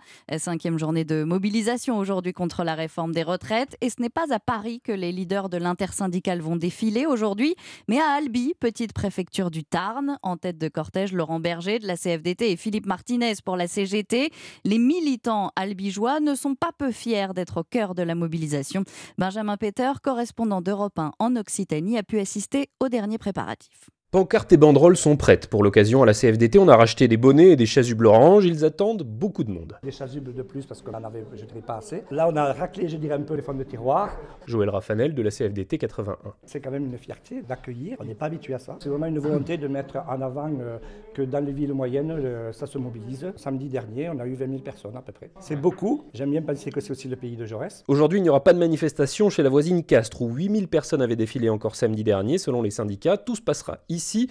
Il a donc fallu revoir le trajet de la manifestation, renforcer le service d'ordre. Patrick Guiraud de la CGT veut mettre en avant les régions. Nous, on dit que Paris n'est pas la France et qu'on a besoin de pouvoir travailler et vivre dignement sur l'ensemble des territoires, que ce soit à Albi, à Cahors, en Lozère, dans l'Aveyron, en Bretagne, en Normandie. Et donc, il faut œuvrer à la vraie décentralisation. Et puis, beaucoup veulent aussi réussir cette journée pour faire un pied de nez au chef de l'État, Emmanuel Macron, qui avait organisé son dernier meeting ici en 2017. À Albi, Benjamin Peter, Europe 1. Peu de perturbations attendues aujourd'hui dans les transports. Comptez 4 TGV sur 5, un TER sur 2. 30% des vols sont annulés à Orly, 20% à Toulouse, Montpellier, Marseille et Nantes. Et pendant ce temps-là, à l'Assemblée nationale, les débats avancent au ralenti. Il reste encore 11 000 amendements à examiner avant demain soir minuit. La NUPES en a retiré près d'un millier encore hier soir pour espérer examiner l'article 7 qui recule l'âge de départ à la retraite. Le chef de la diplomatie américaine, Anthony Blinken, va se rendre dimanche en Turquie près de semaines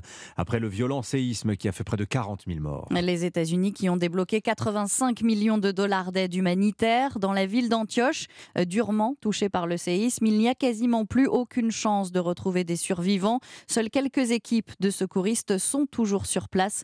Reportage de Wilfried de Villers, envoyé spécial d'Europe 1.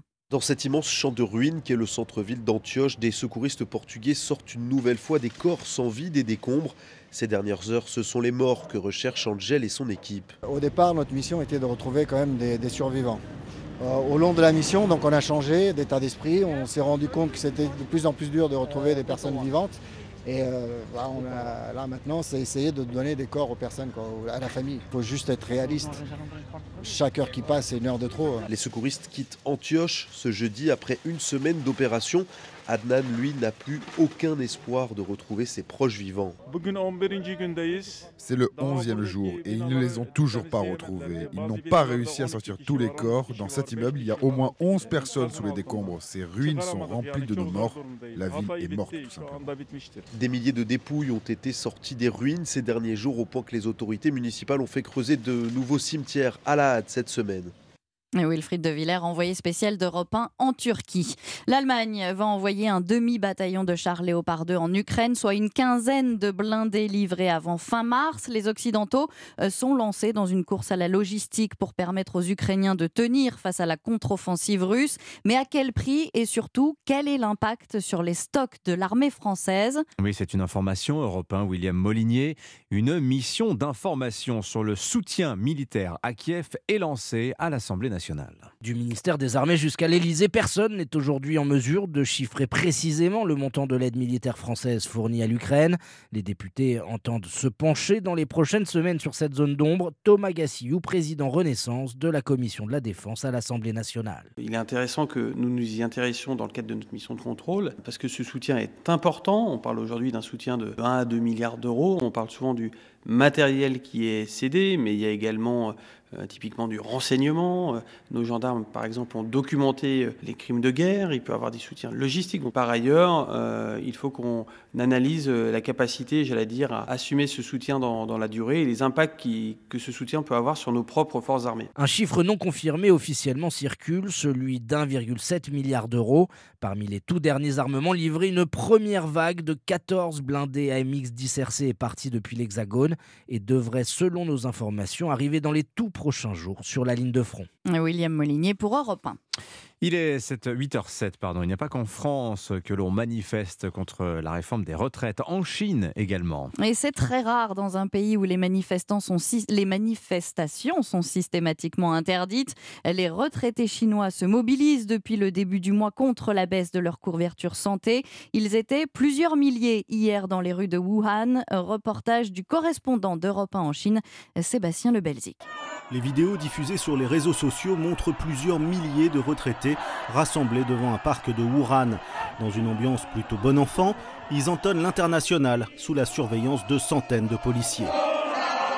C'est la deuxième manifestation organisée ce mois-ci dans cette ville du centre du pays. Ces retraités protestent contre la réforme de l'assurance maladie qui prévoit une baisse des deux tiers de leur allocation pour frais médicaux. C'est une partie du système de retraite en pleine refonte dans ce pays qui fait face au vieillissement accéléré de la population.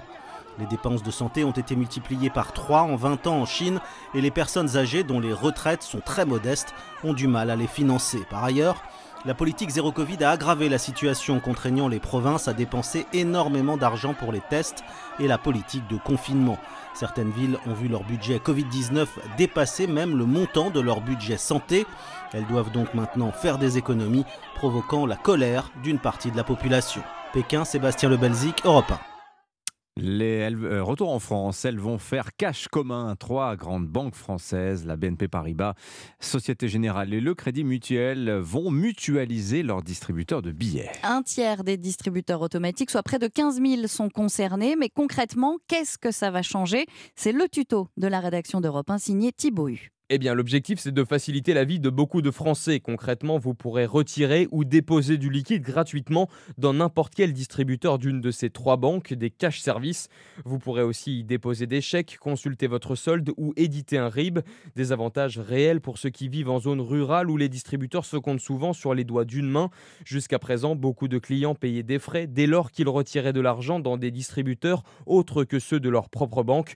L'initiative permettra aussi à des banques de réduire le nombre d'appareils, notamment en ville, et donc les coûts de fonctionnement. À un moment où les Français utilisent de moins en moins de liquide, ce n'est pas un hasard si depuis 2018, le nombre de distributeurs en France a baissé de 10%.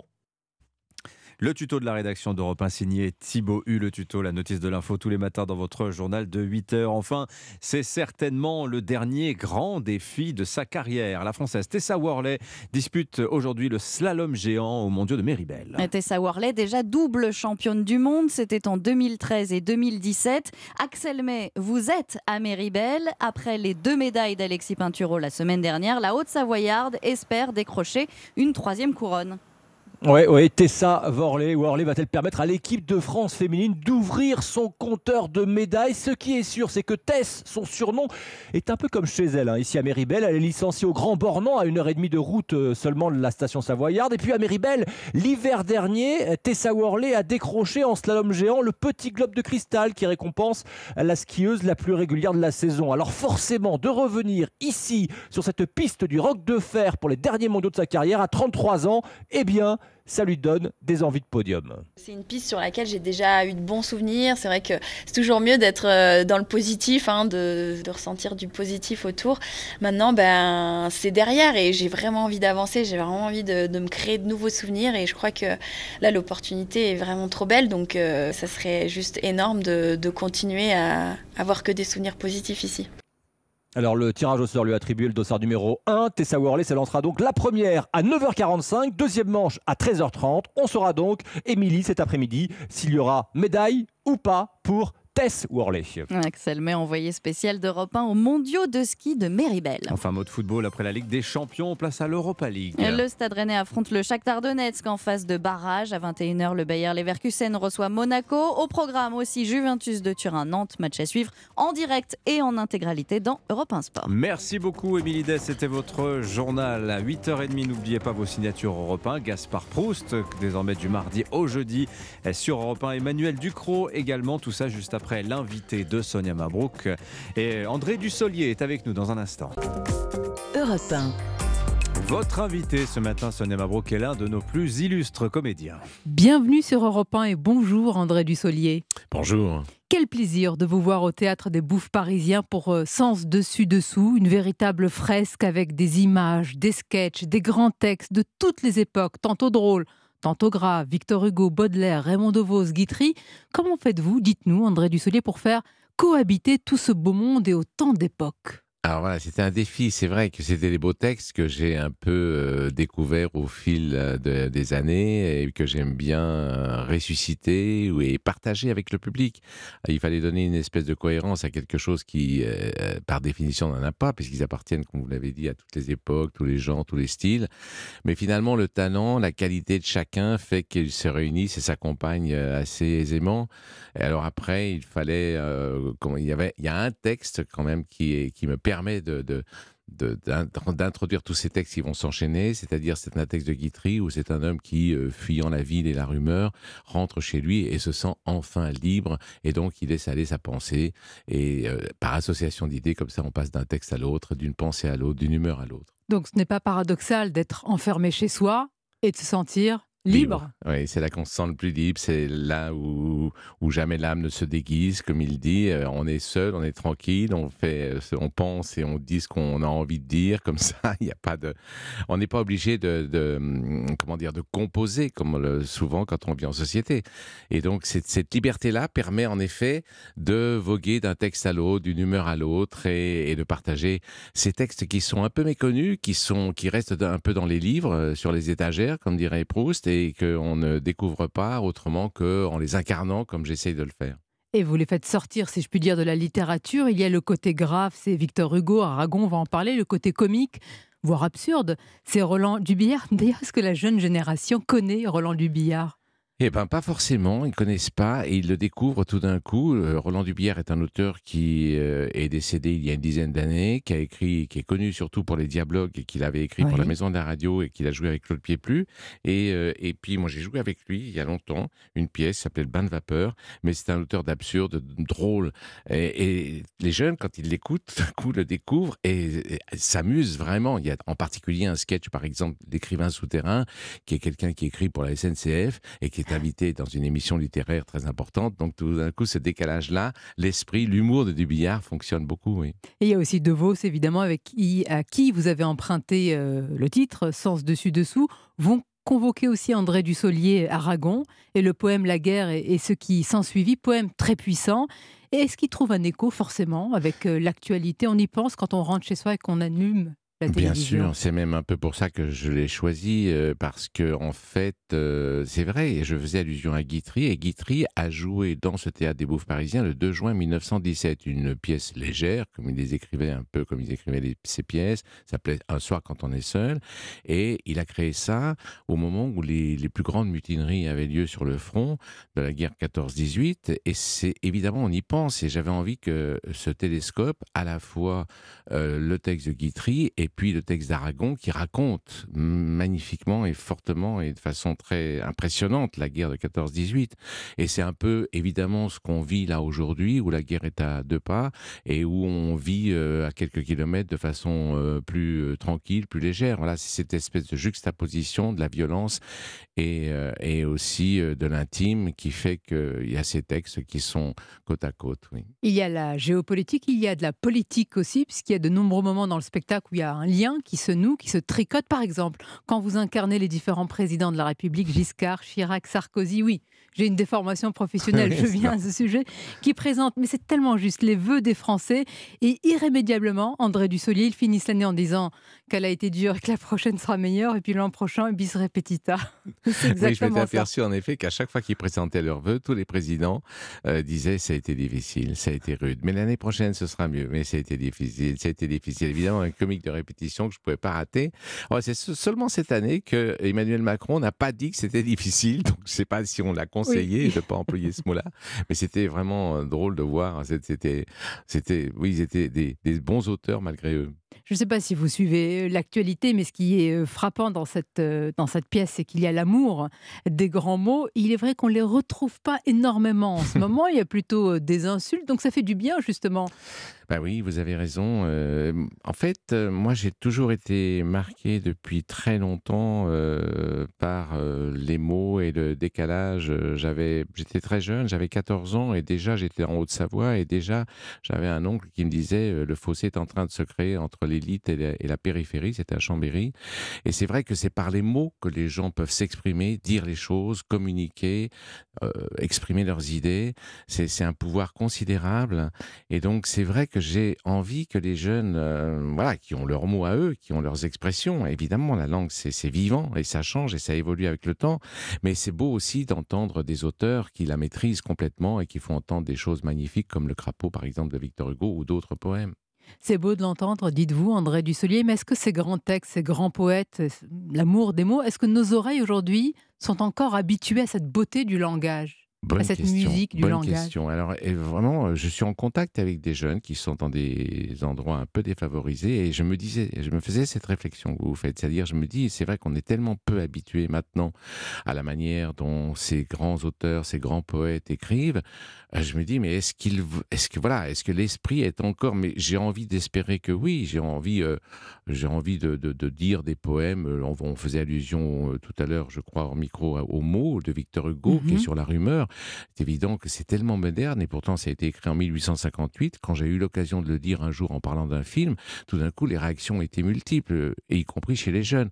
Donc je pense en effet que le pont est facile à faire. Il suffit simplement d'être euh, les interprètes de ces grands auteurs. Quelle modernité d'ailleurs, quelle actualité pour ce poème intemporel sur un sujet éternel, la rumeur. Victor Hugo avec cette phrase Jeunes gens, prenez garde aux choses que vous dites. Tout peut sortir d'un mot qu'en passant vous perdez tout, la haine et le deuil. Et ne m'objectez pas que vos amis sont sûrs ou que vous parlez pas. Écoutez bien ceci. tête à tête, en pantoufle, porte close, chez vous, sans un témoin qui souffle, vous dites à l'oreille au plus mystérieux de vos amis de cœur. Ou si vous aimez mieux, vous murmurez tout seul, croyant presque vous taire dans le fond d'une cave à 30 pieds sous terre, un mot désagréable à quelque individu. Ce mot que vous croyez qu'on n'a pas entendu, que vous disiez si bas dans un lieu sourd et sombre, court, à peine lâché, part, bondit, sort de l'antenne, il est dehors. Il connaît son chemin, il marche, il a deux pieds, un bâton à la main, de bons souliers ferrés, un passeport en règle. Au besoin, il prendrait des ailes comme l'aigle. Il vous échappe, il fuit, rien ne l'arrêtera. Il suit des quais, franchit la place, etc. Passe l'eau sans bateau dans la saison des crues et va tout à travers un dédale de rue, droit chez le citoyen vous avez parlé. C'est le numéro, l'étage, il a la clé. Il monte l'escalier, ouvre la porte, passe, entre, arrive et railleur regardant. L'homme en face dit Me voilà, je sors de la bouche d'un tel. Et c'est fait. Vous avez un ennemi mortel. Excusez-moi, Sonia, vous m'avez lancé, alors je ne pouvais pas faire autrement que de continuer. Quelle, mais- quelle modernité. bah oui, voilà, c'est très vivant, c'est très moderne. C'était un, un- un poème qui a été enseigné par un grand professeur du conservatoire, à Gérard Philippe, à toute une génération comme ça, donc ça, ça vient de loin. Mais c'est comme ça qu'on a découvert et qu'on, qu'on- de génération en génération, on se le passe, et que c'est une manière aussi d'apprendre notre métier à travers cette vivacité, cette modernité de Victor Hugo. Ben, poursuivons avec Victor Hugo, André Dussolier, ce moment de grande émotion dans la salle. J'ai vu des gens, même dans le noir, qui avaient un petit peu la... eh oui, les yeux rougis. Eh ben, on le ressent quand vous racontez le crapaud. Quel Ouais. condensé de leçons. Oui, c'est très beau, cette, euh, cette, euh, cette histoire qui est impressionnante, qui est toute simple et qui, est, qui raconte la cruauté des enfants, euh, qui, euh, comme on l'a tous été peut-être, c'est ce qu'il dit, euh, des enfants, j'étais petit, j'étais cruel. Et c'est vrai que voilà, on est cruel avec les animaux, un enfant euh, n'a pas la conscience du mal, et donc il joue, et, et, et là, il se passe des choses entre deux animaux, le crapaud et l'âne aussi. Enfin voilà, c'est difficile de raconter Non, cette mais histoire et de la le, dévoiler, mais le plus noble, le, le plus, enfin, celui qui a l'allure la plus flatteuse. Oui. bah, les enfants sont beaux, mais ils sont cruels. Oui. Et celui qui est vraiment beau, bon, Ah oui, oui, oui. Non, Crapaud, fort, l'âne. Parmi tous ces grands auteurs, André Dusselier, qui auriez-vous aimé rencontrer si on allait là, si on avait une machine et qu'on pouvait aller dans leur époque ou s'ils venaient dans la nôtre? Ce serait peut-être plus Bah, simple. écoutez, euh, j'ai- j'ai relu par exemple à la faveur un peu de ce qui se passe dans les assemblées, à l'Assemblée nationale en ce moment, je me disais mais comment on parlait euh, à l'époque de Victor Hugo par exemple, qui avait fait des grands discours sur la paix, et ou bien même de Clémenceau euh, que j'ai eu euh, l'occasion de jouer dans un film, Euh, et donc ça s'invectivait, c'était fort, c'était violent, mais il y avait quand même une hauteur de vue, de pensée, d'arguments, d'arguments surtout, et de langage évidemment qui allait avec, qui était autrement plus élevé qu'aujourd'hui. Donc on a envie que de dire que les gens, les hommes politiques sont responsables et que c'est leur crédit aussi qui est en jeu parce que les électeurs qu'ils ont euh, choisis ou qui peuvent encore leur faire confiance, ils vont être sensibles à la manière dont ils se comportent au sein de l'Assemblée, c'est-à-dire l'en- l'endroit où ils nous représentent. Donc vraiment, euh, ce serait pas mal qu'ils fassent euh, la lecture de Mais comment on peut renouer avec ces grands? C'est intéressant parce que c'est notre époque finalement qui charrie aujourd'hui eh bien ce, ce niveau-là que l'on voit et ces débats. Est-ce qu'on mérite euh, ce niveau du débat politique Non, et- non, il faut pas, il faut pas justement. On est euh, dans la, conscience d'un homme politique devrait toujours un petit peu prendre de la hauteur et, et- et dépasser un peu et ne pas être euh, dans le langage euh, de Chartier ou de, de- de la rue. Euh, il faut au contraire. euh, je pense que plus les arguments seront élevés et forts, plus ils vous obligeront à, à emprunter un langage euh, juste, précis et élevé aussi. Euh, tandis que si on s'invective avec facilité dans la passion et dans, dans l'agression, euh, ça va pas aller très loin et ça va pas nous faire grandir tous. Bon, alors restons dans ce qui nous fait grandir. C'est votre bibliothèque idéale qu'on a découvert aussi, qu'on découvre, qu'on connaît depuis très longtemps, André Dussolier. Mais est-ce qu'à travers ces auteurs, c'est vraiment, euh, c'est ce qu'il y a, c'est la quintessence de ce que vous aimez? C'est en tout cas une manière de se raconter, c'est vrai, à travers euh, certains thèmes, à travers certains auteurs aussi. Il y en a d'autres que j'ai dû laisser de côté, il y en a beaucoup même, et quelquefois... Des regrets, non? Non, pas de regret, pas de regret, parce qu'il faut quand même que le spectacle, comment dire, euh, s'enchaîne de façon harmonieuse. Et donc, euh, il y a des textes que j'ai dû laisser de côté. Je pense à des auteurs comme Jean Dardieu ou d'autres. Qui sont aussi qui manient le- l'absurde. Mais mais bon voilà où euh, c'est- des choix qu'il fallait faire. Mais je, je, je- je ne m'interdis pas d'ailleurs de, de modifier encore au fil des jours et des présentations euh, euh, et d'ajouter ici ou là Oui, quelques donc on peut revenir deux fois. Je Oui, peux oui. revenir formidable. Ah oui. Euh, Est-ce qu'on peut incarner, ne prenez pas mal ma question, ces grands textes à tous les âges? Ou alors est-ce qu'il faut avoir, André Dussolier, l'expérience vraiment d'un homme ou d'une femme euh, un peu mûr pour rentrer dans des textes d'une telle puissance? Parce qu'il faut les incarner, les porter. Oui, ben, c'est pas un handicap euh, d'avoir un certain âge et une certaine expérience pour jouer. Parce que vous, vous avez le même âge depuis toujours, donc je peux vous Ah, poser non, la non, question. Non, non, euh, il y, a, il y a- il y a une très jolie phrase de George Open, un Américain, qui dit quelle étrange aventure de vieillir pour un petit garçon. Alors on peut, euh, en effet, on est toujours un petit garçon et puis en même temps euh, l'âge, l'âge venant. Mais enfin là, ce sont des textes. euh, oui, bien sûr, on peut jouer Alceste aujourd'hui avec plus de régal encore, alors qu'on n'en a plus l'âge. C'est toujours la problématique du comédien de ne pas avoir l'apparence qui convient. Il faudrait être comme dans la comédia dell'arte, avoir des masques qui fait qu'on ne devine pas l'âge des acteurs et des interprètes, mais qu'on est touché par leur interprétation simplement. Non, là, l'âge n'est pas un handicap, en tout cas pour ces textes-là. Si je vous pose la question, c'est parce qu'il y a surtout dans ce spectacle cette phrase magnifique d'Alphonse Allais J'ai décidé de vivre éternellement. Et pour l'instant, Tout se passe comme prévu. pourvu que ça dure, Dussolier. dure, oui, Encore oui, une oui, oui. Nous avons reçu, et nous recevons régulièrement euh, des, des comédiens, des acteurs de théâtre, comme par exemple Fabrice Lucchini, qui a l'amour euh, des mots euh, comme vous. Est-ce qu'il y a une forme, de, non pas de mission, mais en tout cas de se dire oui, il faut ce genre de, de pièces, il faut euh, aller vers les publics avec la littérature et la faire sortir des livres, des bibliothèques? Oui, oui, moi je pense que c'est, oui, il, en est un exemple parfait. Et je pense que c'est tout à fait euh, bien quand on a la possibilité d'incarner, euh, voilà, de dire les choses, de les vivre. Et tout d'un coup, moi ça m'est arrivé comme ça en lisant Proust. J'avais l'impression, l'œil est un peu paresseux, j'avais l'impression d'avoir compris ses phrases et j'avais l'impression que c'était un peu ennuyeux. Et en les disant, tout d'un coup, j'ai découvert l'humour, la, subtilité, euh, voilà. et donc c'est vrai que quand on est comédien et qu'on peut incarner ces auteurs-là, je trouve que c'est un pas de plus pour les faire entendre au mieux. En tous les cas, l'humour, la subtilité, la gravité, la puissance, c'est ce qu'on découvre avec vous et sens dessus dessous. Merci André Dussolier. Merci C'est un plaisir de vous avoir à ce micro. C'est jusqu'au 25 mars au théâtre des Bouffes parisiens, du mardi au dimanche. Et parfois même le dimanche, c'est double dose. oui, oui, Bon, quelquefois, le public est gâté. Je vous remercie. Merci à et à vous. très bientôt à vous. À très bientôt. Merci Sonia Mabrouk, merci André Dussolier. Alors on peut lire Proust, on peut aussi l'écouter, c'est sur Europe 1 et c'est dans quelques minutes Gaspard Proust euh, himself en studio, 8h28. 7h, 9h, Dimitri Pavlenko. Vos signatures Europe 1 arrivent dans un instant Emmanuel Ducrot, Gaspard Proust juste après le journal permanent, Christophe Lamar. La cinquième journée de mobilisation contre la réforme des retraites, Albi dans le Tarn sera l'épicentre des manifestations avec la présence des représentants des huit centrales syndicales. Mobilisation mais grève moins suivie dans les transports, un train sur deux en moyenne à la SNCF pour les TER et les intercités, 4 TGV sur 5 à la RATP, trafic quasiment normal dans le métro. À l'Assemblée, Marine Le Pen crée l'événement avec le dépôt d'une motion de censure alors que les débats sur l'examen de la réforme prennent fin demain à minuit. La NUPES annonce qu'elle ne la votera pas. Vers une nouvelle hausse des taux de la Banque Centrale Européenne, la sixième depuis juillet dernier. Sa présidente Christine Lagarde table sur une hausse de 0,5%. Réponse en mars prochain à l'occasion de la prochaine réunion de la BCE.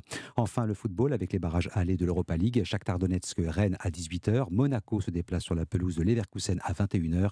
Même horaire pour le choc Nantes-Juventus Turin.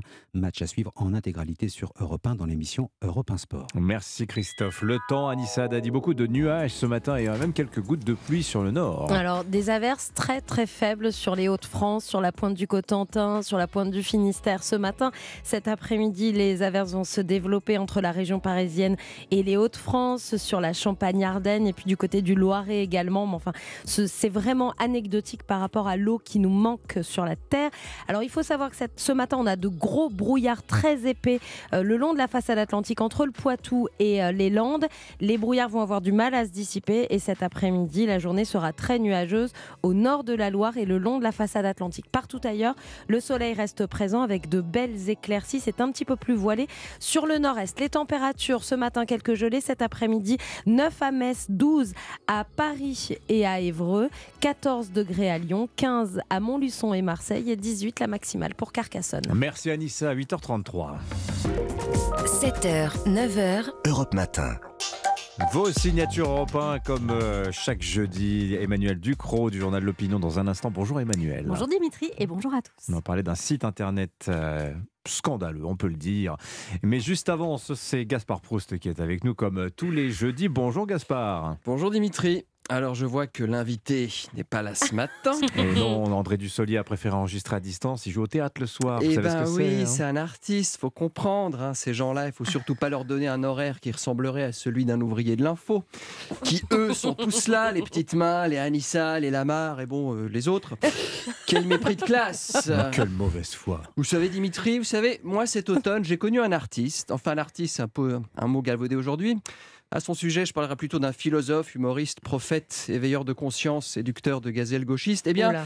Cet être rare, eh bien, il jouait une pièce sept fois par semaine, faisait une chronique à 8h30 sur une radio nationale, Allez. et non content de s'arrêter là, enchaînait parce que le travail ne lui faisait pas peur. Lui, avec une chronique d'un niveau littéraire soutenu dans un journal paraissant le dimanche. J'ajoute, parce que je n'ai pas fini, que durant cet intervalle, cet artiste hors norme a en plus trouvé le temps de publier un livre intitulé Mea culpa, disponible dans toutes les bonnes librairies. Mais Mais c'est sans doute peu de choses par rapport à cet André Dussolier qui doit quand même fournir l'effort insoutenable d'aller cinq fois par semaine réciter le même texte écrit par d'autres devant des journalistes ébahis par tant de culture. Ah André, qu'est-ce que c'est profond, ça nous élève, Ah, qu'est-ce que c'est intelligent. Mais pardon, le vrai talent d'un acteur, euh, c'est de passer pour un crétin en lisant du Nietzsche sur scène. Oui, je suis en colère, monsieur Pavlenko. Bon, oui. vous trouvez pas que vous exagérez un peu, Gaspard? Vous savez, Dimitri, vous commencez à me connaître un peu et je pense qu'il y a une qualité que vous devez me reconnaître et qui saute aux oreilles des auditeurs tous les matins c'est la bienveillance. Moi, je suis pas là pour me mettre cet André Dussolier à dos, mais bon, lire sur scène du Hugo et du Aragon. Qu'est-ce que vous insinuez Ah, C'est sûr que quand tu lis sur scène des textes d'auteurs communistes, faut pas s'étonner que se lever à 7h30 du matin, ça fait un peu tôt. Ah, C'est pas très sympa, il est pas là pour réagir. Ça, au limite, ça sent la jalousie. Oui, oui, c'est bah, moi ce man- non, mais c'est juste moi ce mantra conformiste. Ah, il faut sortir la littérature des bibliothèques, et la mettre sur scène pour la donner aux gens. Je sais pas, j'ai l'impression d'avoir quelqu'un qui me découpe la viande dans mon assiette en me disant t'oublies pas de mâcher, hein, t'oublies pas de mâcher. Hein. Qu'est-ce qu'il a? C'est- c'est- Franchement, est-ce qu'on est obligé de transformer tout ce qui est intime, délicat et profond dans une sorte de grande partouze des mots avec des projecteurs dans la gueule Mais bon. Dimitri, j'ai bien compris que l'air du temps était à l'exhibitionnisme et à la partie fine sous schnouf. vous, allez, vous allez jamais voir des acteurs dire des textes au, au théâtre? Non, non, jamais. Alors j'ai sauté une ligne, c'est pour ça qu'il faut que vous re- recalquez un peu sur la ligne d'épée, non mais n'importe quoi. Non, mais n'importe quoi. Oui, voilà, merci. Ah, je suis perdu. Allez-y, Oui, oui. continuez, continuez. D'ailleurs. D'ailleurs, comme vous en Voilà, parlez, on y est. on, on entend très peu les, les humours. Ah tiens, l'affaire Palmade. Alors que c'est en train de saturer tout l'espace médiatique, ça. Ouais, et on en parle très peu, hein, mais vous avez remarqué, se- seraient-ils tous plombés euh, pour être si discrets? Alors attention, je ne parle pas des humoristes de France Inter, hein, ils n'ont pas les moyens de taper la chenouf. En plus, notre organe de tutelle, l'ARCOM, nous surveille, faut pas déconner devant l'ARCOM, sinon, hein, Macinch la fréquence. hein. Comme disait le colonel Fares dans Rabbi Jacob, Arcom Sleman, mon président. Du coup, vous êtes en train de nous dire que vous, vous êtes clean. Non mais c'est quoi cette question? Je peux vous dire que si on commence à faire des contrôles antidopage dans les médias, moi demain j'ai une statue près du Café de Flore avec un écriteau au plus grand acteur de tous les temps pour avoir réussi à interpréter des héros de Bec BD sans jamais se poudrer le nez. non mais est-ce que vous m'avez déjà vu faire une chronique Bonjour Anissa, bonjour Dimitri, alors tout le monde ça va? Vous êtes en forme ce matin? Alors, Ducrot, l'absurdie et la mare, l'actu, Eh, mais avant la météo, allez, euh, dépression, qu'est-ce qu'il y a comme dépression Il y a Le ciel est voilé, encore un coup des islamistes. Euh, non, il n'y a, rien de plus fatigant que les mecs sous coke. Ils racontent les mêmes conneries que quand ils prennent rien, sauf qu'en plus ils sont persuadés de dire des trucs incroyables. Mais c'est vrai que c'est- c'est une drogue, c'est un effet terrible. hein. Tu vois, tu te prends pour James Dean qui pilote une Porsche, alors qu'en fait t'es Pierre Palmade qui conduit une Peugeot. Tu vois, c'est. Mais bon, c'est une affaire. C'est une tragédie pour la famille d'abord à laquelle on pense, on prie pour elle. Mais c'est vrai qu'on va peut-être en savoir plus depuis qu'on a le deux témoins là. Ah bah oui, la police en effet a- aurait retrouvé les deux personnes qui étaient dans la voiture et il s'agirait possiblement de dealers ou d'escortes. Ouais, ouais. Et vous savez, le premier truc que je me suis dit quand les flics les cherchaient, euh, est-ce que quelqu'un a bien vérifié l'agenda de Louis Boyard? Oh là, complètement gratuit là. Oui, c'est complètement. Mais qu'est-ce que ça fait du bien? Mais bon, après, si ça se trouve, Palmade, la coke, c'était peut-être à l'insu de son plein gré. C'était peut-être un accident, Dimitri. Comment ça? Bah, apparemment, un des escort boys euh, serait clandestin. Et alors? Bah, alors, bah, imaginons, pour peu que le gars venait d'atterrir avec 25 boulettes de cam dans les intestins, qu'il n'était pas encore allé aux toilettes et avait enchaîné direct avec la partie fine. Je peux continuer ou tout le monde a compris? Je veux dire, pour peu qu'à un moment il soit trouvé à quatre pattes dans le salon en train de chercher ses lunettes de presbytie sous la table basse et que par inadvertance, bon, pff, là dans le salon, même le canari et le poisson rouge ils se mettent à danser la tectonique, vous voyez. C'est une image Oui, que je laisse oui. aux auditeurs. C'est une hypothèse, mais bon, faut- faut- mais il faut, faut connaître la vérité. Et c'est, et c'est pas avec la connivence que je vois sur les plateaux télé qu'on va y arriver. hein. Ah, vous trouvez qu'il y a de la connivence? Bien sûr, j'ai entendu un expert émettre l'hypothèse que Palmade s'est peut-être fait chahuter dans la voiture. Que de tact pour dire fellation Mais c'est une hypothèse. Je vois que l'enquête progresse à grands pas. Ah, à grands pas. Et bonne journée. Avec bienveillance. Toujours. À mardi prochain. Sans cela, on ne fait rien. Merci Gaspard Je vous en Proust prie. sur Europe à tous les mardis, mercredis et jeudis. Allez, place à l'info, la vraie, la Bienveillance sérieuse. toujours. Bienveillance toujours. Emmanuel Ducrot du journal L'Opinion, vous nous parlez ce matin d'un site internet français. Alors pour le coup, violemment antisémite, hein, et qui passe entre les mailles du filet. Une histoire racontée par le quotidien Libération. Libération qui décrit les contenus d'un site appelé Europe Écologie Les Brins, très fine parodie du nom du parti écologiste français, un agrégateur de forums qui compte près de 4000 inscrits et euh, qui héberge des centaines de milliers de messages, des discussions d'une violence antisémite rare, une accumulation d'horreurs sur des dizaines de milliers de pages, euh, détaille Libération. Les auteurs de l'enquête décrivent des comptes affichant tranquillement euh, des blasons de division SS en photo de profil, euh, des pseudos euh, faisant l'apologie de l'Holocauste, des propos ouvertement négationnistes. Un des fils de discussion propose même de voter pour le sale juif de l'année. Je ne rapporterai pas euh, ici les commentaires incités par Libération. Ils font euh, se dresser les cheveux sur la tête et pourtant tout cela est en accès libre en France. Et normalement, ça devrait tomber sous le coup de la loi, non? Ben oui, appel à la haine, à la déportation, négationniste, négationnisme, pardon, insultes antisémites dans la veine de celle des années 30. Tout cela tombe sans aucun, aucun doute sous le coup de plusieurs lois.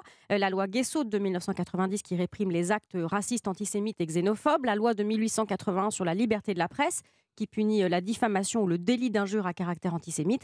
Et même la loi de 2014 sur le harcèlement en ligne. Tout l'arsenal juridique est là. Alors comment se fait-il que la justice ne mette pas fin à ce site internet? Eh bien, à cause d'une faille euh, du droit international. Le site est bien français, mais il est hébergé, explique Libération, dans un- une espèce de Far West abandonné du web, comme euh, le dit Libé, les domaines en .su attribués à l'ex-Union soviétique. Euh, les domaines en .fr ou .com relèvent du droit international, mais l'ancienne URSS n'a jamais ratifié les traités qui, rég- qui réglementent ces noms de domaines, et le .su est tombé dans un trou noir juridique du net. Autrement dit, il n'y a aucune juridiction compétente pour s'y intéresser. Point SU, c'est point Soviet Union, Mm. si j'ai bien compris. Alors, pourtant, le, le créateur du site, lui, n'est pas un inconnu. Non, il est même très connu. C'est la plateforme a été créée par un néo-nazi français qui s'appelle Boris Lelay, qui est recherché par Interpol et qui se cache euh, depuis des années au Japon. Japon qui refuse de l'extrader. Il a créé euh, un premier site, Démocratie participative, qui a été à de multiples reprises condamné pour son contenu. La justice française a ordonné aux opérateurs d'en bloquer l'accès en novembre, mille- en novembre 2018, ce qui est rarissime, euh, précise Libération. Le, le site déjoue depuis les interdictions en modifiant son adresse euh, au fil euh, des décisions de justice, un cache-cache malsain avec les autorités, mais au moins il ne répond plus à haine en toute impunité. Reste le forum qui, lui, a toujours pignon sur rue. Il n'y a rien à faire pour bloquer ce forum. Alors, selon le député LREM Éric Botorel, qui s'est saisi de l'affaire depuis déjà un petit moment, euh, cité par Libération, il suffirait d'une plainte instruite qui aboutisse à une décision de justice pour euh, appliquer les mêmes restrictions à ce forum, c'est-à-dire que le site soit bloqué à son tour par les opérateurs même s'il reste hébergé dans sa zone interdite euh, du droit. Euh, mais on voit bien hein, l'Everest juridique qu'il faut franchir euh, pour y arriver, la persévérance. C'est une interprétation numérique du mythe de Sisyphe, recommencer chaque jour à pousser son boulet. Point SU, point Soviet Union, assez, assez ahurissant. Merci beaucoup, on en apprend tous les jours. hein. Merci beaucoup Emmanuel Ducrot, on vous souhaite un bon week-end, on vous dit à lundi. Dans un instant, restez avec nous, votre club de la presse européen. Petit florilège des incohérences observées ces derniers jours dans la bataille des retraites. A tout de suite. Europe Matin. 7h, 9h, Dimitri Le club de la presse européen, il reste moins de 48 heures aux députés pour examiner le projet de loi sur réformant les retraites. Plus on avance, plus on approche du terme de ce débat au Palais Bourbon, moins c'est clair. Entre les concessions du gouvernement aux républicains, de la part, euh, enfin, dans le but de sécuriser l'adoption du texte, mais au risque de le dénaturer, les retournements de veste tactique de certains élus. Petit point d'étape ce matin sur cette réforme des retraites. Petit florilège aussi des incohérences observées par certains protagonistes du dossier. Vous allez voir, c'est un véritable festival depuis le début de la semaine. J'ai le plaisir d'accueillir nos deux plumes du jour. Bonjour Charlotte Dornelas. Bonjour Dimitri. Journaliste à Valeurs Actuelles, bienvenue. David Revaudalon est avec nous également. Bonjour du- Dimitri. David, chef du service politique au journal du dimanche. Alors, on va faire un petit tour parce que c'est vrai que c'est assez édifiant et on comprend que plus personne n'y comprenne rien. On comprend aussi que finalement, qu'il y ait plus ou moins de monde dans la rue aujourd'hui que samedi dernier n'intéresse finalement plus personne parce que quelque part le match est un petit peu plié. On a cette impression. Prenons ce qu'a annoncé Elisabeth Borne par exemple mardi, David.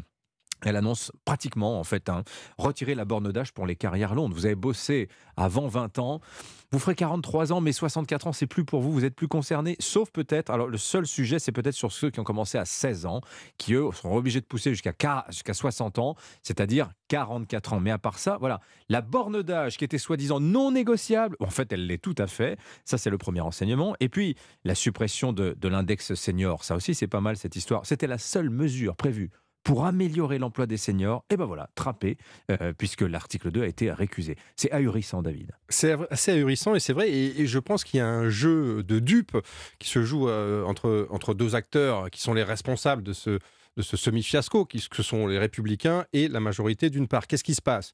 On a euh, une première ministre, un gouvernement, une majorité qui cherche à tout prix Hmm. à s'attirer le soutien de la droite et qui, pour ce faire, fait des concessions, puis encore des concessions et encore des concessions.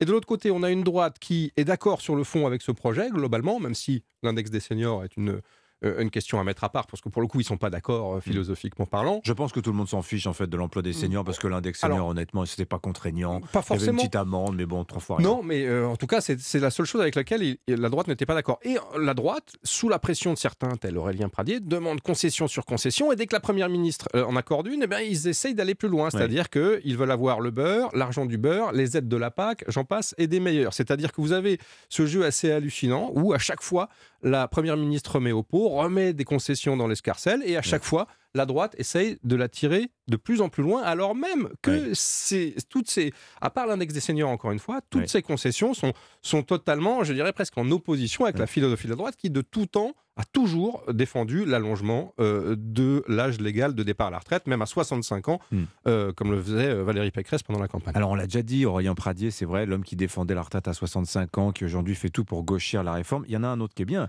souligné par le Figaro, Charlotte, c'est le cas du député Les Républicains Stéphane Viry. Alors lui, pas connu, mais c'est le porte-voix des LR sur les retraites. Alors lui, il y a deux ans, Il défendait un index senior. Il s'est opposé avec une virulence à la mesure à l'Assemblée nationale mardi. Voilà, voilà. Et alors là, les Français se disent, mais ces gens ont-ils des convictions finalement? Oui, ah bah, ils ne se le disent pas qu'avec les LR, malheureusement. Euh, la tactique l'emporte sur, sur les convictions, finalement. Non, mais on, a l'impression que, en effet, que ce soit du côté de la majorité ou du côté des LR, il y a une posture pour savoir quel discours on adoptera sur notre comportement pendant la réforme. La réforme, elle pourrait être sur euh, euh, les eaux usées ou l'emballage des pots de yaourt. Ce serait exactement la même chose. C'est-à-dire qu'à la fin, on a l'impression, en effet, c'est ce que vous disiez, c'est-à-dire que c'était non négociable et puis finalement, tout est négociable. C'était non négociable parce que c'était indispensable pour sur Et donc finalement, si c'est négociable, c'était pas si indispensable que ça, en tout cas pas pour survivre. Et de l'autre côté, on a en effet des discussions qui se font. Euh, euh ils vont vous dire, euh, c'est pas sur l'index des seniors, c'est sur le fait que c'était obligatoire pour les entreprises de 300 personnes. Et puis finalement, c'est pour ça, ça, avait été ramené à 50 personnes, donc ça pèse très lourd pour des petites entreprises. Mais c'était pas du tout un détail qu'ils avaient apporté au moment d'être, au moment de d'évoquer dans le débat public, on va dire l'emploi des seniors.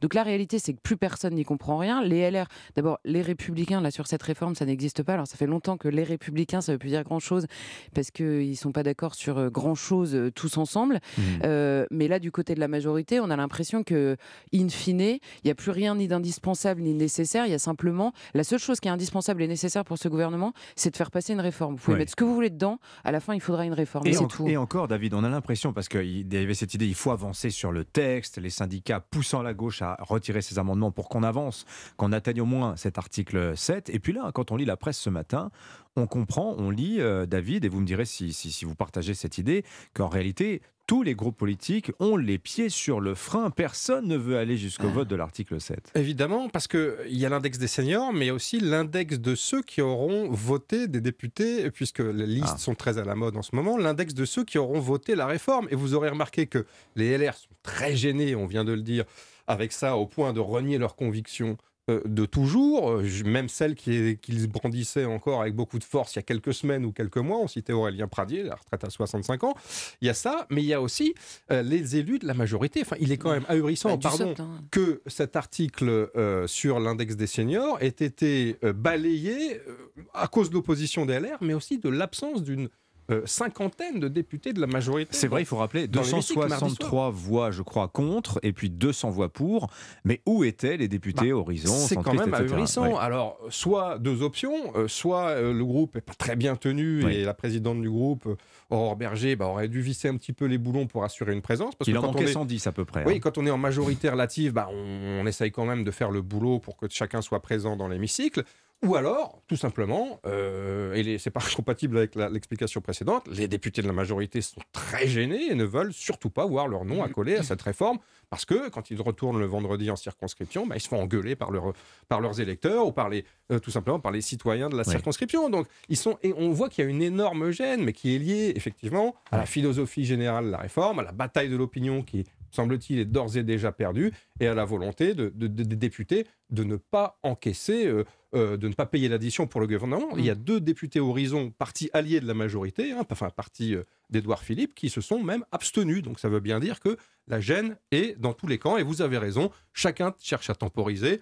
La NUPES cherche à faire de l'obstruction, même si elle retire quelques centaines ou quelques milliers d'amendements. Et puis de l'autre côté, la majorité fait traîner euh, de manière à ce qu'on ne vote pas, euh, qu'on n'ait pas voté le texte avant demain minuit date à laquelle il partira au Sénat. Alors, on va parler de Laurent Berger, de la mobilisation du jour, euh, cette position très particulière qu'occupe Laurent Berger dans le paysage syndicalo-politique, si je puis dire, en ce moment. Mais avant cela, euh, vous relatez peut-être ce fait d'assemblée, et ça, je sais que Charlotte Dornelas, ça va vous parler, puisque c'est un thème qui vous est cher.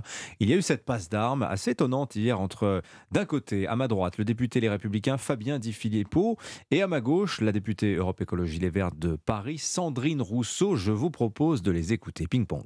Un conseil lâcher nos utérus. Nos ventres ne sont pas la variable d'ajustement de votre réforme des retraites. Alors, on n'a pas le son de Fabien Di Filippo, député Les Républicains, qui disait Mais dans cette réforme, on a oublié une donnée majeure, puisque le problème est fondamentalement démographique, qu'il y a moins de jeunes et de plus en plus de retraités. Peut-être devrions-nous réinstaurer une politique euh, familiale, une politique nataliste. Et c'est, euh, on peut dire que là, pour le coup, un chiffon rouge pour Sandrine Rousseau et une grande partie de la gauche, hein, Charlotte Dornelas. Oui, bah, Sandrine Rousseau, on lui dit travail, elle dit droit à la paresse, et on lui dit démographie, elle dit lâcher nos utérus. Il y a un moment, il faut choisir autre chose que la politique s'il est impossible de construire concevoir l'avenir euh, sans avoir l'impression de, de l'insulter.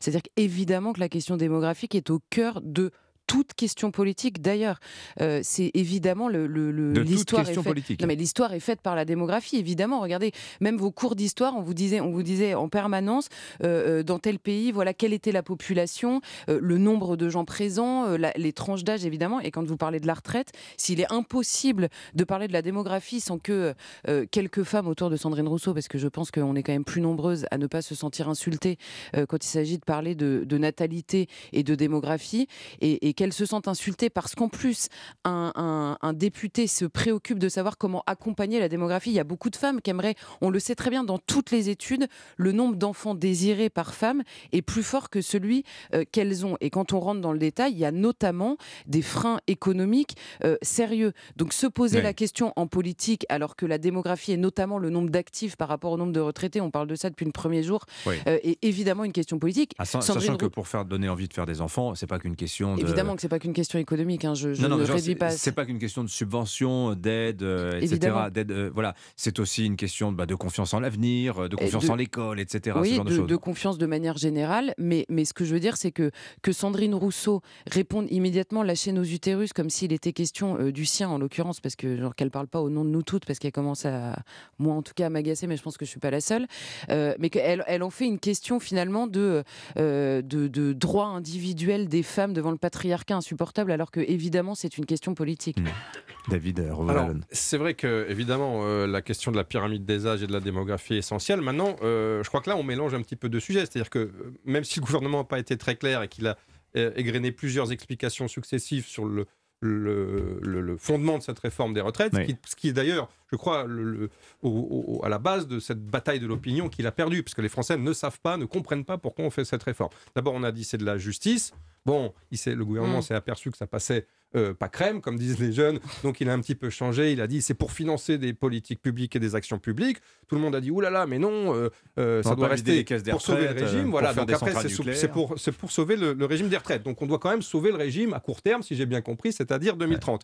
Je crains que d'ici 2030, euh, les Françaises n'aient pas assez de temps pour, euh, d'une part, faire suffisamment d'enfants, les conduire, les éduquer et les mener à un travail Ah oui, qui les permette de cotiser Oui. euh, pour les anciens. Donc, je crois que, euh, bien sûr, la question démographique, elle est posée, elle doit être faire l'objet d'un débat et être traitée. Mais là, pour l'instant, euh, c'est pas le sujet. Et je, voilà, on retrouve évidemment des questions idéologiques Mm. qui, à mon avis, dans ce débat Rousseau contre Di Filippo, voilà, sont un petit peu hors sujet. Mais encore une fois, le problème, c'est bien le sens de cette réforme qui échappe totalement à l'opinion. Voilà, bon, on n'aura pas le temps de parler de Laurent Berger, à la fois me- meneur de lutte et juge de paix. C'est la formule de Jérôme Jaffré ce matin dans les colonnes du Figaro. C'est très juste, c'est très bien vu. Et c'est une position inédite occupée par un leader syndical. On, on en reparlera. Désolé, David. On. On aura l'occasion. Merci. Bah oui, les retraites, on en a encore pour un petit moment. Merci, Charlotte Dornelas. Ah bah, merci à vous. Valeurs actuelles, David Revaudalon, journal du dimanche. Bonne journée. 8h56 sur Europe 1.